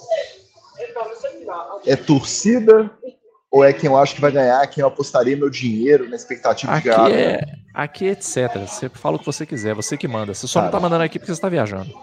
Eu vou torcer muito para ser Brock Purdy, mas vai ser Patrick Mahomes e difícil ser diferente disso, tá? Então, a gente tem que ser coerente em outros podcasts. Aqui no NFL a gente pode rasgar o verbo aqui. Para mim, o MVP desse Super Bowl, pelo zóio vidrado, vai ser a Zaya Pacheco, meu querido. Ele tomou a vaia da vida dele e isso mexeu no âmago do ser. Fiquei sabendo da história de vida do cara também na última semana, então posso estar um pouco enviesado de perder um irmão num, num tiroteio, a irmã dele é, também teve problemas com a lei e eles moravam aí na, na, nos subúrbios americanos que cada vez mais se multiplicam por esse país aí que o Ticas está nesse momento. E a Zaya Pacheco foi a saída da família da miséria e a oportunidade de uma vida. É, já venceu um Super Bowl, é o campeão atual. E quando ele tomou aquela vaia ali, eu tenho certeza que ele foi buscar no âmago do ser dele. Eu vou de Azaia Pacheco. Quem vier comigo e gosta de bet, pode betar que nós ganhamos uma, uma grana. Eu vou só para dar uma variada, eu vou escolher um cara que eu acho que, que pode fazer muita diferença para o 49ers. Eu vou. Eu acho que é muito fora do escopo. Eu acho que o MVP do Super Bowl pode ser o Fred Warner, que é um moleque muito fora da curva e é talvez um dos únicos jogadores do 49ers que faz jogada doidado assim. Então, sobrou uma bola ali, Kelsey bateu uma bola para cima. Praticamente, o Batata, qual é a posição dele? Porque ele é. é ele Qualquer é uma que você quiser. É linebacker, joga de safety é. e acompanha o wide receiver igual corne. Tyrande, acompanha Mas, ô Batata, eu quero saber qual que seria o roteiro do jogo que possibilita o Fred Warner ser eleito MVP. O que você imagina de placar e de matchup para ele conseguir sair com esse prêmio? Eu ia falando aqui, eu acho assim, eu acho que o 49ers, embora não tenha defendido bem a corrida nas últimas semanas, pode ser que comece a estufar as corridas do Chiefs aí. Isso certamente passará por uma atuação dele, né? Sem dúvida, já que o cara é meio do linebacker. Segunda coisa é, e a gente, o Vitorino até colocou nas preocupações do Chiefs aí, moleque, é, é pô, o Tony, na primeira pick six do Mahomes aí, da, acho que da vida, o Tony bateu a bola para cima, não foi? E o moleque do Lions foi lá e carregou a bola e levou embora. Pode ser muito possível. Se pega uma bola de meio de campo ali, o Tony bate para cima, alguém faz uma merda, o Warner é um cara que pega esse tipo de passe. Então, assim, eu, eu vejo ele, eu vejo ele dando uma sobrada assim na hora, se o 49 precisar muito de uma jogada. Pode ser que ele seja o cara. E eu, enfim, eu não queria ir nos, nos mesmos de sempre, né? Kiro, McCaffrey, Bud, Bud, se já foram no Mahomes. Então eu acho que o Fred Warner é um cara que consegue fazer essa diferença em caso de muita necessidade do 49ers aí. Cara, eu vou fazer uma escolha muito concordo. Eu concordo com os três, tá? Inclusive com a, com a opção do Batata, eu, eu consigo ver um cenário onde o, o, o Fred Warner seja o, o, o MVP, cara. Porque se o Fred Warner tiver naqueles dias de estar tá jogando afiado, não é só que ele consegue parar o jogo corrido do, do Chiefs, não. Ele consegue atrapalhar bastante o jogo aéreo também. Porque ele consegue fazer pressão, ele consegue organizar o front seven ali para fazer tipos de pressão até um pouco diferentes do que o Mahomes veio sofrendo e deixar o Mahomes frustrado, né? Tentar frustrar o Mahomes logo no início. Mas eu vou fazer uma, uma, uma chamada aqui, cara, de um cara que eu tô sentindo uma certa dorzinha de ver ele, cara, que é o Kiro. Eu senti que o Kiro ele perdeu um pouco do brilho no olho, cara. Parece que ele tá assim. Eu não sei, cara. O Kiro de uns dois anos atrás era um cara 100% energia, assim, né, cara? Era um cara, cara ligado no 320 volts, assim. De uns tempos pra cá eu tô achando ele muito resignado, assim, sabe? Eu Magal, se ele... ele... termina o, o, o outro é, Super Bowl que ele perdeu para o Kansas City Chiefs falando isso. Falando que eu vou voltar aqui, é, eles ainda não viram o, meu, o, melhor de mim. Eles não tiraram é, o melhor de mim. Sem, sem aquele, aquele negocinho VTZero do Stefan Diggs, né? Que a gente já viu que aquele negócio do Stefan Diggs não, de ficar paradinho lá olhando. Ele amigo, é. Ele não é. tá falando. Não, você vê que ele, ele fala na moral. E aí, cara, eu estou com a esperança que é, o meu palpite é 100% coração eu tô com a esperança que esse jogo, ele vai tipo assim, cara, esse é o jogo para marcar minha vida. Para eu acender essa chama de novo e marcar minha vida. E aquele Kiro que a gente tá sentindo falta, que era um Kiro meio Gronkowski assim, sabe? Porra, tá apertado aqui, moleque, dá no Kiro e pronto. Ah, cara, porra, quarta pro gol. Moleque, dá no Kiro e pronto. Que a galera adversária fica puta, né? assim, caraca, velho, por que, que o Kiro tava livre na endzone, cara, numa quarta para gol? Pô, não é que ele tava livre, cara, é porque ele é difícil de marcar. é por isso. Não é que os caras esqueceram dele. Não é que ninguém, a defesa virou e falou assim: ó, oh, ninguém tava no Kiro? Ué, gente, o era você não. Não, gente, é porque ele é difícil de marcar. É por isso. Isso é? Isso é, isso é, esse é um dos, dos argumentos de quem assiste NFL que mais me diverte, que é assim.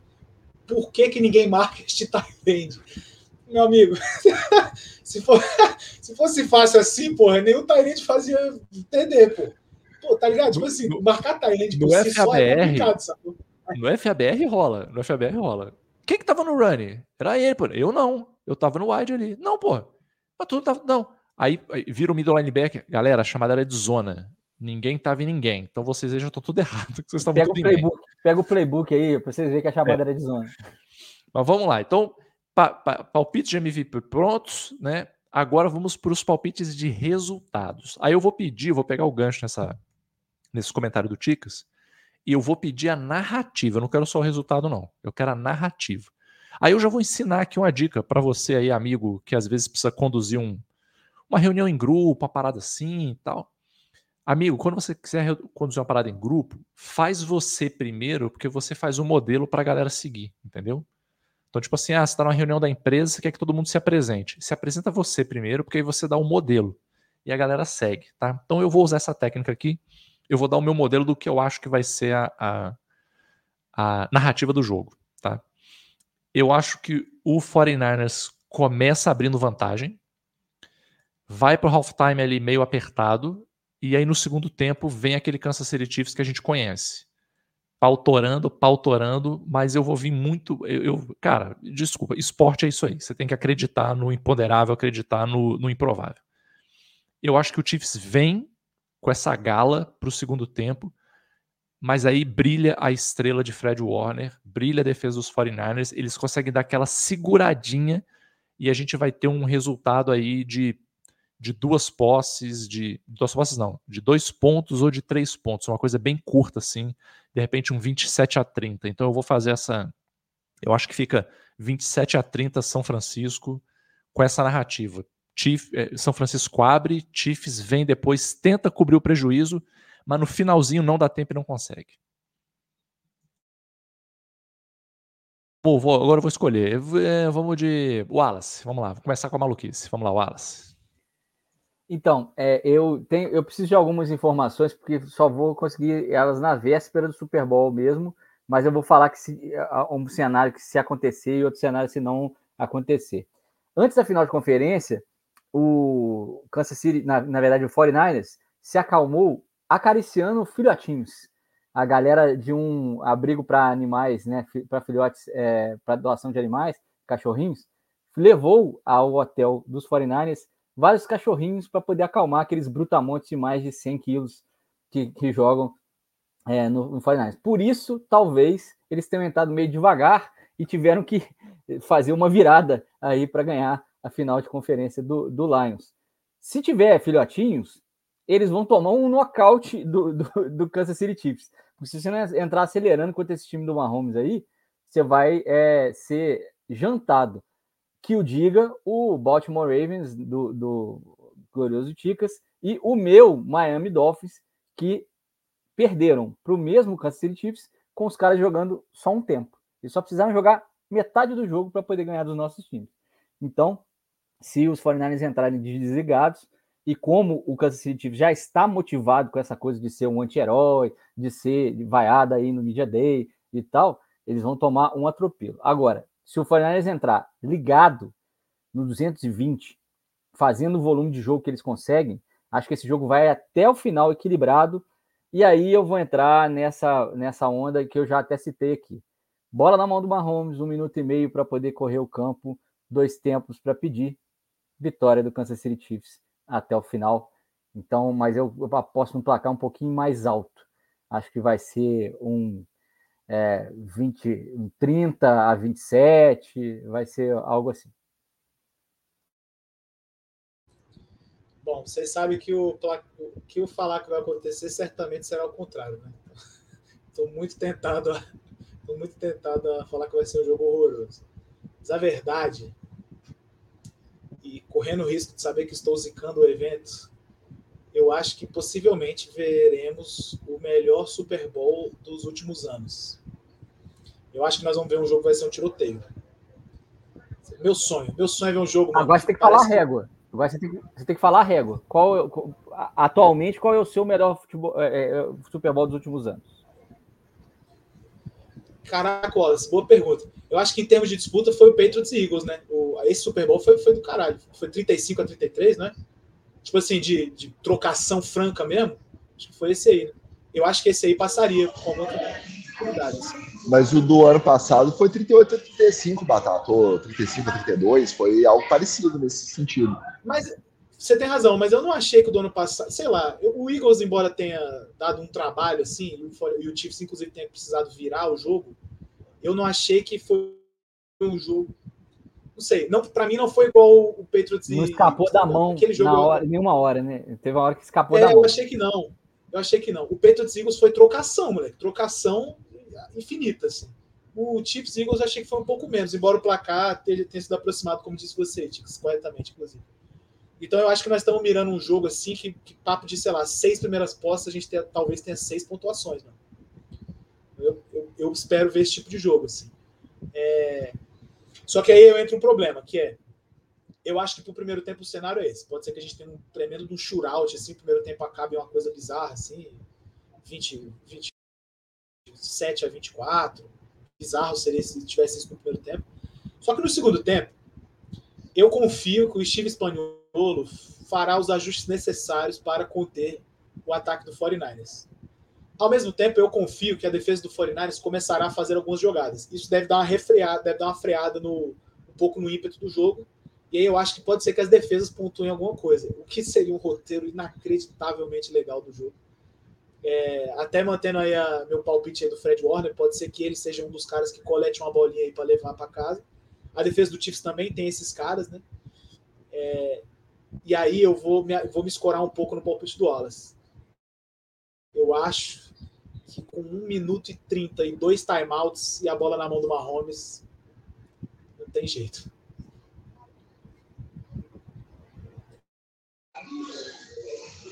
Mas eu e o vou... placar, Batata? E o placar? Perdão, não lembro que tinha falado o placar de fato. Cara, eu vou num placarzinho bacana, eu vou num. Eu vou num. No 39 a 37, dois pontinhos de diferença aí. Cara, eu vou completamente invertido a batata. Eu sei, eu ainda estou machucado. Eu ainda estou com a dor de cotovelo da final do UFC. Aquele 17 a 10 horroroso. Eu ainda estou nesse esquema. E eu vou apostar num cenário parecido. Eu vou apostar num 21, 24 a 13, vai. 24 a 13 para os Chiefs. Que eles vão sair na frente, fazer um touchdown, pode ter uma resposta, faz duas postas, toma uma resposta e eles dominam, acaba o jogo. É igual você jogar contra time argentino na Libertadores. Chega um ponto que não tem mais jogo. Não tem mais passe, é só corrida curta. Por quê? Eu confio mais no famoso playoff Spags.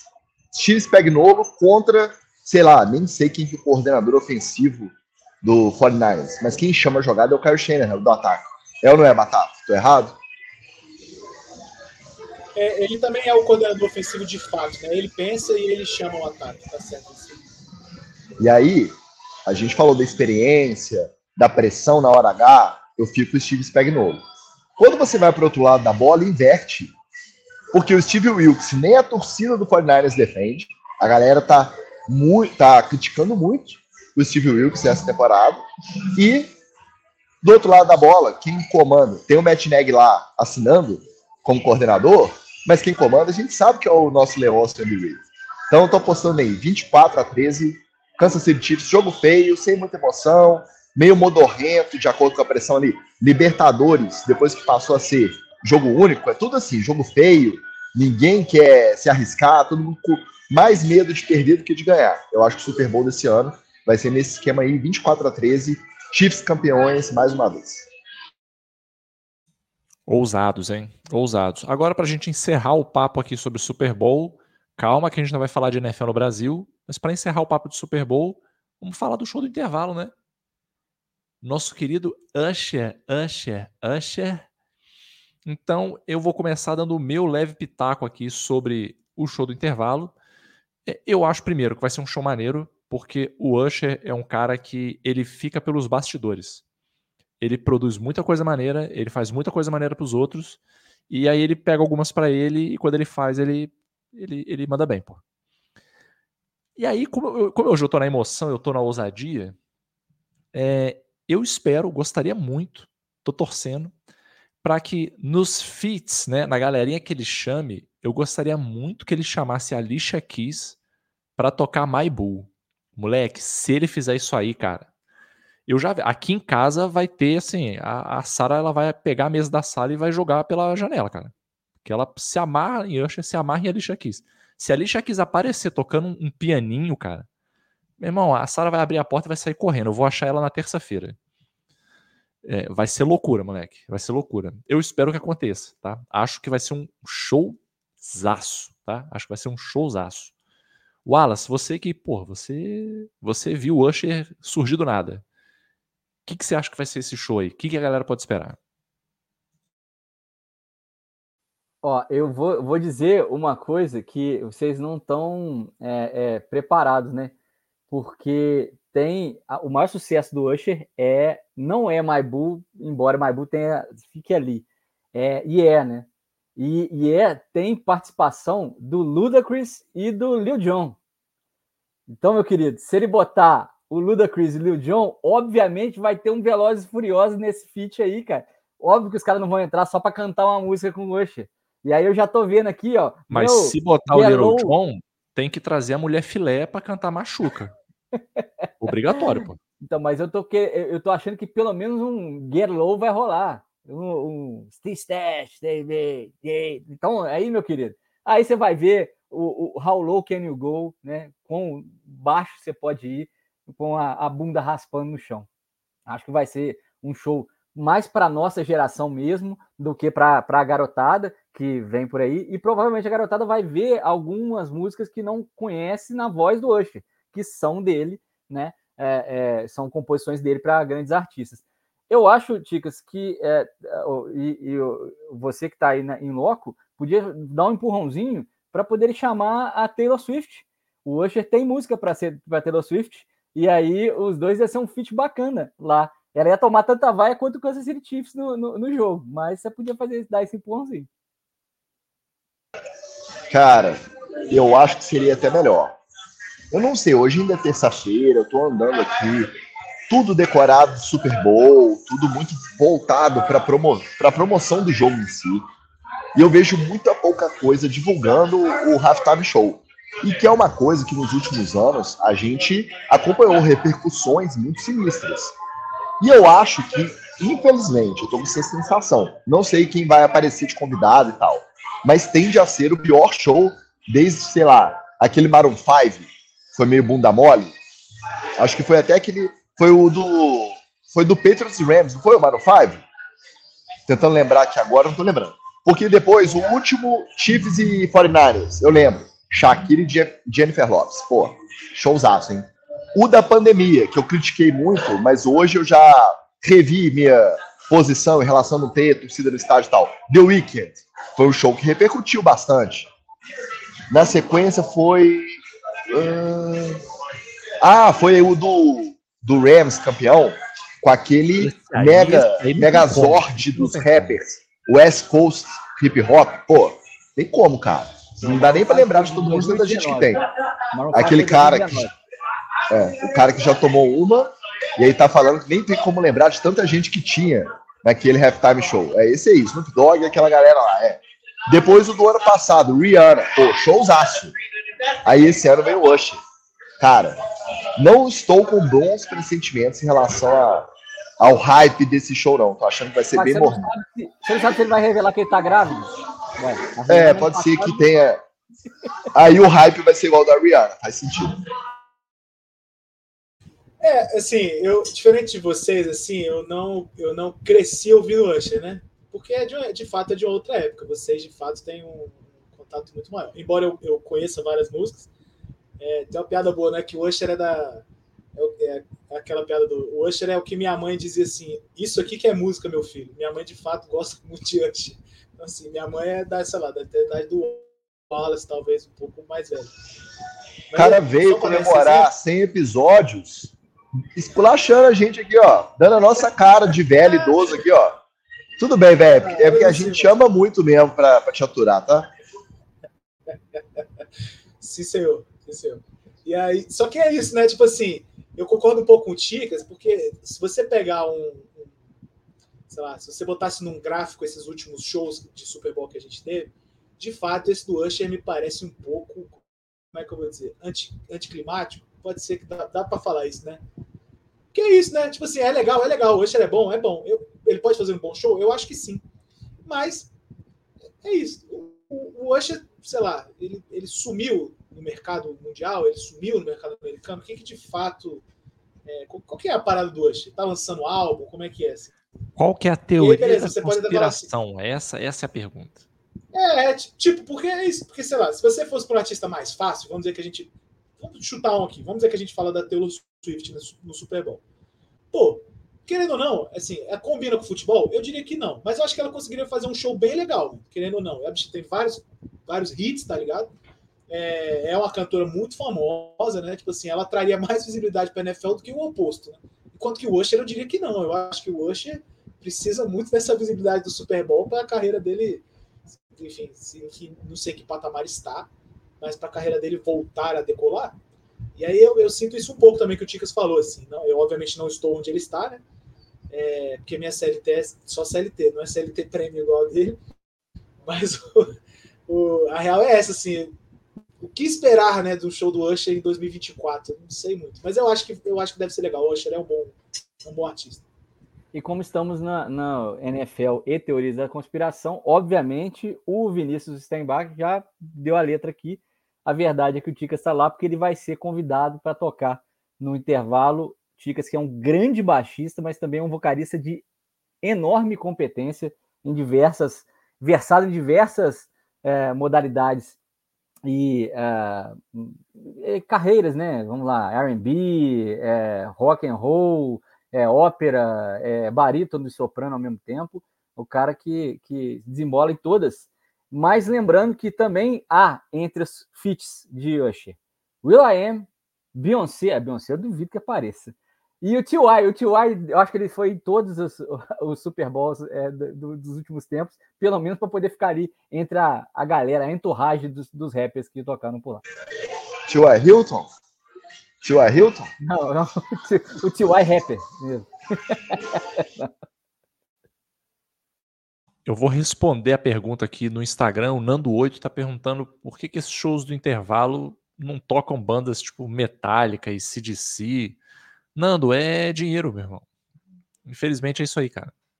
O metálico, esse DC, eles não geram engajamento, é, venda de ingresso, pay-per-view, escambau que for, que o resto é, é só isso, cara. Embora a gente ache que o Creed voltou justamente para poder completar o sonho de tocar no Super Bowl, né? Eu espero, né? Eu espero que isso aconteça. Mas muito bem. Encerrado aqui a conversa sobre o Super Bowl, agora vamos falar sobre NFL no Brasil. Já tem várias pessoas aqui nos comentários perguntando sobre a NFL no Brasil. Vamos falar desse que foi o assunto dos últimos dias.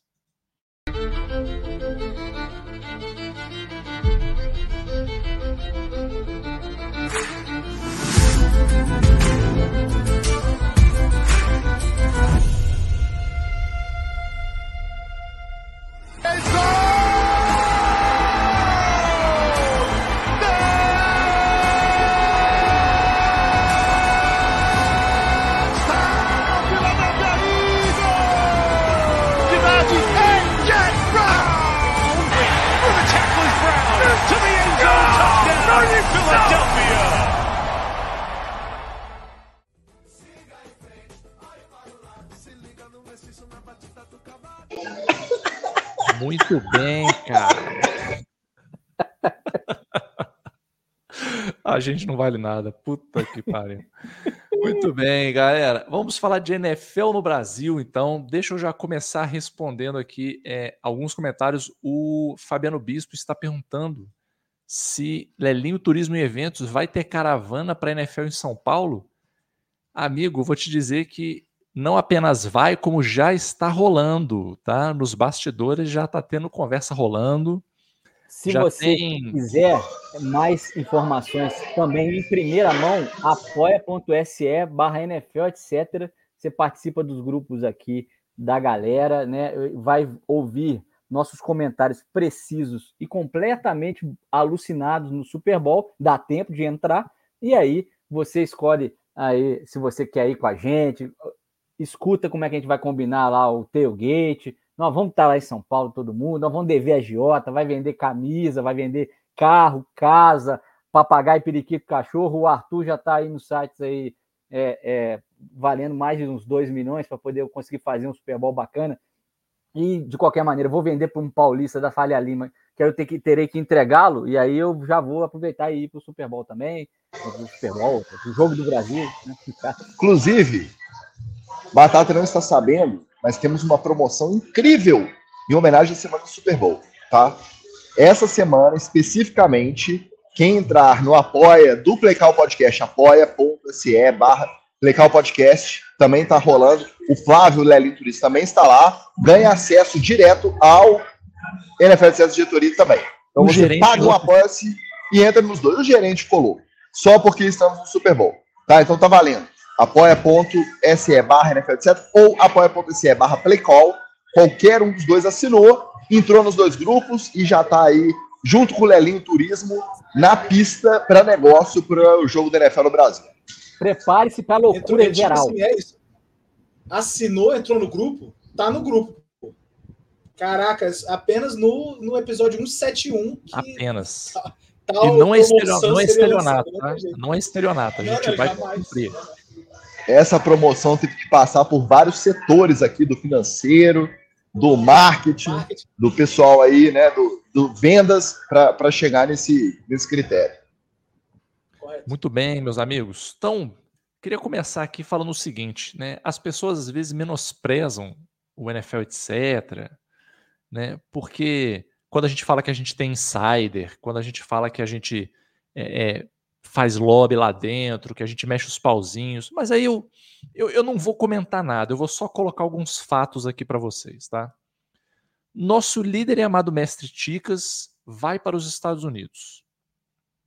Ele desembarca em Las Vegas, sede do Super Bowl, na noite de segunda-feira. Horas depois, não é no dia seguinte nem uma semana. Horas depois, a NFL vem e anuncia que o Philadelphia Eagles é o mandante do jogo. Detalhe: nesse tempo todo, Ticas não apareceu online. Se você estivesse lá no grupo da NFL, etc., você ia ver. O cara tava ali offline. Não apareceu, ninguém sabia onde é que ele estava. É coincidência? Bom, é o que eles querem que você acredite. Aí você acredita se você quiser. Tá? Se você quiser acreditar que é coincidência, acredita que é coincidência. Fica aí, né, vivendo nesse seu mundinho. Mas vou deixar isso no ar aí, né, para vocês pensarem. Então vamos lá, vamos aos fatos, né? A NFL anunciou nessa segunda-feira que o Philadelphia Eagles é o mandante da temporada regular, né? Do jogo que vai acontecer em setembro. Meu Deus do céu, vai chegar 2030 e não vai chegar setembro. O jogo vai ser na sexta-feira, né, na primeira semana da temporada regular, que também é uma parada inovadora, né? O jogo internacional C na semana de abertura. E aí, óbvio, né, já começaram as conversinhas de quem serão os possíveis adversários. Então, eu vou dar uma passada geral aqui nos possíveis adversários e prognósticos. Eu já vou dar qual que é a minha opinião e depois eu passo a bola para vocês, tá? Então, eu já vou falar os, os, possíveis adversários a partir do seguinte: a gente, como o, o Eagles é o mandante, a gente tem que olhar para quem que o Eagles já estava marcado de enfrentar como jogos dentro de casa, né? E aí eu vou limando as possibilidades aí. Primeira coisa que as pessoas têm comentado bastante, os nossos insiders também têm falado isso, a NFL não vai querer botar um jogo divisional fora de casa. Porque isso pode ter impactos lá em wildcards, pode ter impactos para playoff, né? Então a gente já descartaria de cara aí Dallas Cowboys, New York Giants e Washington Commanders. Aí você vai perguntar, Magal, você acha triste ter cortado o Giants? Cara, por um lado eu acho triste porque eu gostaria de ver o Giants ao vivo. Eu não sei se eu vou ter essa oportunidade indo no MetLife Stadium. Por outro lado, eu ia ver o Giants também para tomar uma sapecada. Eh, se for para tomar uma sapecada, eu prefiro estar tá lá em Nova York, no MetLife Stadium, que aí eu saio de lá e eu falo assim: ah, o Giants perdeu? Foda-se, eu tô em Nova York. E aí começa a tocar New York! E eu começo a dançar pelas ruas, pelo Times Square, né? Depois de cinco horas de viagem, né? Para sair lá do MetLife Stadium e chegar no Times Square. Então, a princípio, Cowboys, Giants e Commanders estariam fora. Aí a gente teria Jacksonville Jaguars e Carolina Panthers. Só que os dois jogaram, eles vão jogar, aliás, fora dos Estados Unidos já em 2024, em Londres e na Alemanha. Então eles já estão com jogos marcados. Seria meio cruel você fazer o time ir para a Europa, depois vir aqui para o Brasil. Ah, quer dizer, vir aqui para o Brasil para depois ir para a Europa jogar de novo, né? O time viajar duas vezes ia ser meio foda. Então a gente poderia cortar esses dois times aí. Atlanta Falcons e Green Packers jogaram fora nos últimos anos, em 2023 e 2022. Aí quem que sobraria? Cleveland Browns e Pittsburgh Steelers. Seriam os mais prováveis. O Browns jogou em 2017 e o Steelers jogou fora em 2013. Então, é, já, já, já teriam cumprido a sua cota aí, né, a sua carência para poder jogar. Mas eu vou trazer um outro argumento aqui, porque a NFL gosta de um tchim, de um dinheiro, né? Se a gente for olhar os últimos dados sobre tamanho de torcidas, a gente tem, em número um, o Green Bay Packers, então, né, o Packers poderia ser uma escolha pensando na torcida. Logo depois, a gente teria os Steelers, não logo depois, né? Em sexto lugar, a gente teria os Steelers. E aí, eu já combinaria na minha cabeça, e esse é meu palpite, que seja o Steelers. Porque é um time que tem uma torcida relativamente grande no Brasil e jogou a última vez em 2013, né? Mas logo ali pertinho dos Steelers, a gente teria Cowboys e Giants em oitavo e nono lugar em termos de torcida. Então, seguindo essa lógica, o meu palpite seria que seria o jogo dos Steelers. Mas aí eu quero começar ouvindo aqui o Batata. Batata, o que, que você acha? Qual que vai ser o jogo? Quais, quais são os seus prognósticos? Cara, primeiro eu queria falar o seguinte: se tivesse o jogo do Giants, este cara aqui, ó, provavelmente estaria no estádio. como aí, embaixador do New York Giants. Aí chama o SAMU, cara, porque tá eu, eu não posso. Tá... Aliás, chama o SAMU não, chama a polícia, porque se eu tiver a, a 200 metros do Eli Manning, eu vou ser preso. É, é eu vou ser preso. É isso, irmão. Eu, eu, queria, eu queria, de fato, eu queria que fosse o Giants, é, até porque minha mulher é Giants, você sabe disso, né? E, e aí dava, enfim. Eu tinha até um motivo a mais para conseguir ir pro jogo, se fosse o Giants. Mas, bom, veja, eu acho que, acho que a gente pode olhar isso de três óticas, né? A primeira é, se fosse comercial, eu acho que o Packers seria melhor mesmo. Por que isso? Porque a torcida do Brasil, do, do Packers no Brasil, é expressiva. É... Bastante mais que a do Eagles, inclusive, né? E eu acho que faria algum sentido, né, mano? Não que eu acho que a galera esteja fazendo esse cálculo, porque querendo ou não, não importa quem vai jogar, né? A gente sabe que vai lutar e, e é isso aí. Mas assim, a real é. O, o, a NFL ganha, eu, eu tenho para mim, né? Eu estou dando um chute aqui. Aqui nós temos um, um, doutor em administração e um graduado em administração, assim, e um bacharel em administração. Então eu vou falar mais ou menos de orelha assim, que eu acho que provavelmente a NFL ganha bastante mais dinheiro em outras coisas que não são o jogo. Eu não acho que seja ingresso o negócio da NFL. De fato, deve ser a questão da FanFest, venda de produtos, aí deve porra, disparar. E aí, querendo ou não, vai um pouco mais da questão do gosto, né? De quem tá ali, né, mano? É isso aí que o Wallace tá mostrando o copo do Dolphins. É isso mesmo, sabe? Tipo, na minha cabeça, o Packers é de fato quem faz mais sentido. O Steelers, para quem não conhece a história, é um clássico, né? Com o Eagles, porque são dois times da Pensilvânia.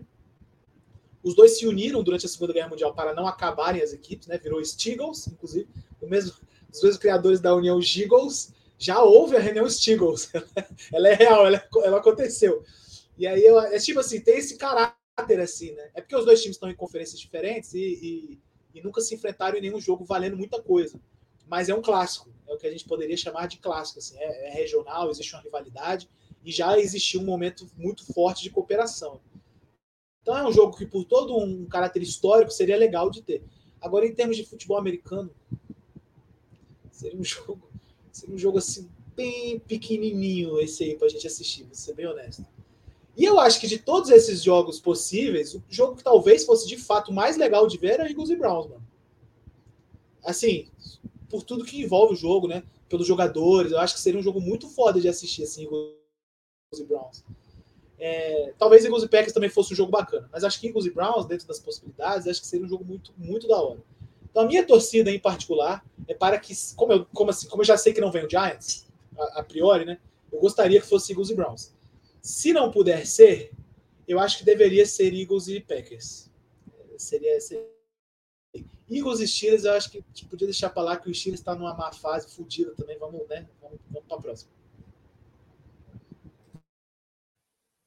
Cara, eu, eu fico magoado, tô completamente chateado e, e completamente é, vilipendiado, e eu vou. As últimas consequências, já mandei o Ticas com uma bomba para Las Vegas. Ele não pode falar isso porque você cita a palavra bomba em qualquer língua nos Estados Unidos, eles te prendem no, no ato, no momento, mas ele carrega aí uma maleta com explosivos TNT para poder é, assassinar o, o, comissário, né, o Roger Goodell, porque o dono do Brasil é o Dolphins, porra. Por que, que nem é meu time que vai jogar essa merda? Entendeu? Já, já não fomos pro Super Bowl esse ano para poder jogar aqui, cara.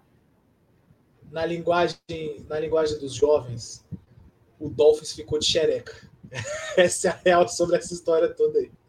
O Dolphins ficou de xereca, moleque. Pois é. Então, aí me, me, me deram esperança, né? Crie, crie pôneis, mas não crie esperança. De ver o meu Dolphins de perto, né? Podia, é, entre todas as 32 franquias lá, tem umas 3, 4 que a gente não consegue ganhar, de resto a gente pelo menos faz jogo igual, ia ser legal para poder eu presenciar pelo menos uma vitória em loco do meu time, mas não, não rolou, né? É, aí eles nomearam o Eagles aí é, para poder jogar na, lá no, naquela impressora gigante. É, mas, a, posto aqui a análise bacana do Batata, eu gostaria também é, que fosse um Eagles e Browns para poder ver pelo menos um jogo decente. Mas de verdade, de verdade mesmo, eu torço para ser o pior jogo que possível. Porque, meu querido, o que nós vamos fazer nesse tailgate, o que nós vamos fazer nessa véspera de jogo, não vai ter, vai ser censurado em mais ou menos uns 462 países que nem tem nesse planeta. O que nós vamos aprontar nessa São Paulo de Deus, nós vamos virar aquela Faria Lima, ao contrário, de cabeça para baixo, do avesso de um lado do outro, que vai virar até, até o normal quando a gente sair de lá. Então, se preparem, que a invasão do NFL, etc., a São Paulo é real, está marcada para setembro de 2024 e vocês não perdem por esperar. Então, meu querido, é o seguinte: o jogo é um detalhe. Nós vamos presenciar, vamos, nós vamos lá para celebrar o futebol americano e sermos fãs. Mas a gente vai mesmo é para poder fazer o congraçamento e mostrar para esses gringos o que, que é festa. Duas observações. Primeiro, o cara vai comemorar 100 episódios e, pô, a gente fica muito feliz de comemorar junto porque a gente se sente um pouquinho parte dessa história, estamos compartilhando aí, trocando ideias desde o início dos dois podcasts, estamos juntos. E outra, pode colocar aí uns 4 a 5% desses 100 tem a ver com nós três cobrando, enchendo o saco desse senhor Batata aí, que ficava protelando episódio e tal. Para ele vir aqui nessa comemoração, nesse dia de celebração, e falar que o Dolphins ficou de xereca. Ele vem aqui e acha que aqui é bagunça mesmo, né? Porque lá no Play Call é só não, o Dolphins realmente ficou amargurado aí com a escolha. Mas enfim, usando só esse comentário para falar que eu acho que em breve saberemos alguma coisa de bastidor, porque a própria NFL, os insiders de NFL, não os do Brasil, que vão transmitir o Super Bowl na rede TV, não. Os insiders sérios que trabalham aqui perto do front office já davam como certo o Miami nesse jogo. E eu senti de ontem para hoje, desde que foi o anúncio oficial, não foi muito explicado o porquê da mudança, não. Anunciaram a mudança e pau dentro, já estão cogitando aí quem que vai ser. Eu acho que em breve a gente deve saber alguma coisa melhor porquê dessa, dessa mudança aí que partiu da NFL, ou o próprio Miami decidiu não vir, o que, que aconteceu. Eu acho que vai ser Packers. Mentira, desculpa. Eu vou torcer para ser o Packers. Mas eu acho que vai ser Steelers. Por quê? Eu não acho que a NFL vai querer se o setor de vai dar merda da NFL estiver atento e trabalhando legal, batendo ponto lá, eu acho que eles não vão trazer os Browns.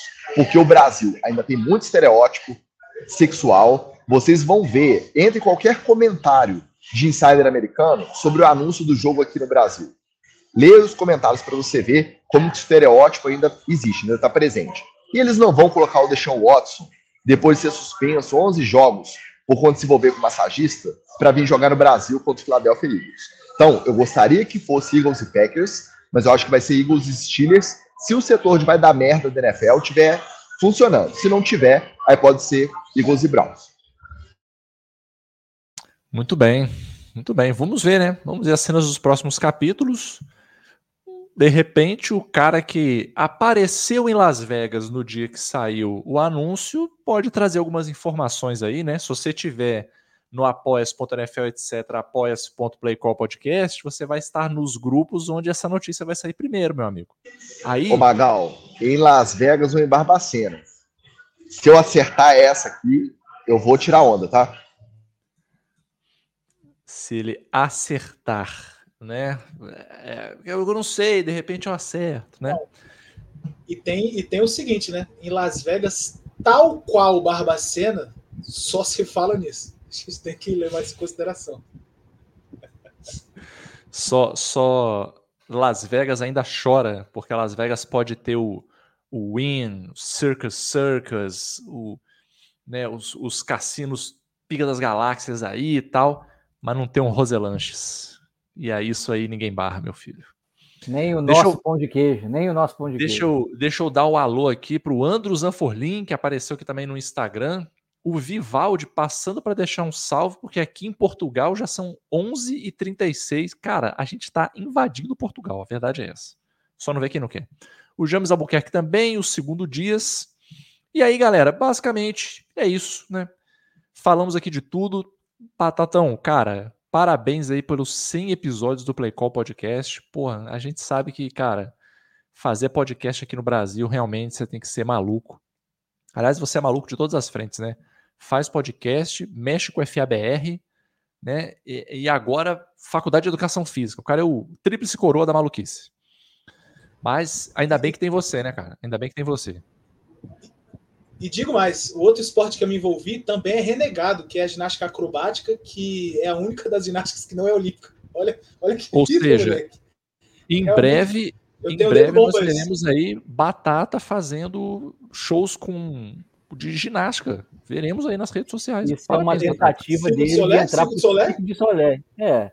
Porque, É, eu- mas na eu- eu verdade, lá. os grandes atletas, grandes, de verdade, é, isso, isso é uma verdade, isso é uma curiosidade. Os grandes atletas é, olímpicos de ginástica artística e é, de ginástica de trampolim, que hoje é olímpica também, é, eles basicamente fazem uma carreira como atleta para depois os de elite elite migrarem para o Cirque du Soleil É e artista, serem os, os- é, os grandes artistas do espetáculo do Cirque du Soleil, que é canadense, tá? Embora é, o nome seja francês. Como várias coisas boas. Cara, né? Eu queria, eu queria muito agradecer vocês. Assim, acho que o Ticas resumiu bem até, na hora que ele veio, veio falar do negócio do Dolphão aí. Ele tem razão, assim. É, vocês, para mim, sempre foram muito importantes enquanto podcast. Eu escuto, igual eu falo no meu podcast, várias vezes vocês ouvem na introdução. Eu escuto discordando, mas da minha casa, né? Se eu não fico batendo boca com os outros. Então vocês estão falando na minha TV, eu fico puto. Falar, ah, meu irmão, esse moleque tá falando merda. O Wallace tá maluco, como é que ele ia naquela quarta patente? Esse tipo de coisa que fica acontecendo na minha casa. É, eu queria muito agradecer, cara, de verdade. Para mim é muito significativo estar podendo fazer o episódio 100 aqui. Porque, porque é isso, né, irmão? Porque já gravei com vocês, vocês já gravaram comigo. E é nóis pra caralho. E, e, e, bom, foi uma oportunidade interessante onde a gente pôde falar sobre, embora várias coisas, etc., a gente também conseguiu falar um pouquinho de futebol americano sério, né? Porque vem aí o maior jogo da temporada, né, cara? Então eu quis aproveitar e poder fazer esse grande combo aí. Quando eu mandei mensagem direto pro pauteiro, o pauteiro já na lata falou: vamos embora, vamos dali. E, e eu não agradeci a tempo, mas queria muito agradecer o, o vídeo de início, cara, do travado no Eu Gosto de Batata, que aquilo ali me pegou muito. Bom pra caralho. É, depois Não, me e arruma o- vídeo. o- eu queria que eu Não, e a participação especial não foi qualquer vira-lata caramelo que apareceu. Foi o vira-lata caramelo mesmo. mais famoso desse país, famosa área. Isso mesmo. Isso mesmo, a área de arte, isso mesmo. E aí depois eu queria um vídeo que eu vou postar lá no Reels do Play Call, a- o, o grande, o grande crossover da podosfera de NFL brasileira. Obrigado vocês de novo. Obrigado a todo mundo que acompanhou aí.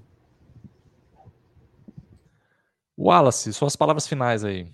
Valeu, Batata. E parafraseando Usher, no matter what I do, all I think about is you. Super Bowl. Ticas, direto de Las Vegas, nosso correspondente internacional, nosso Pedro Malan. Direto, ou melhor, né? Pedro Malan não, né? Vamos, vamos no, no correspondente internacional top, né? A nossa italiana no alto das, das dos telhados da Itália. Ela não bota o pé na Itália de jeito nenhum. Tem anos que ela não bota o pé na Itália. Ticas, nosso correspondente internacional. Nossa Scalabrini. E aí, seus comentários finais? E os Scamparini, pô.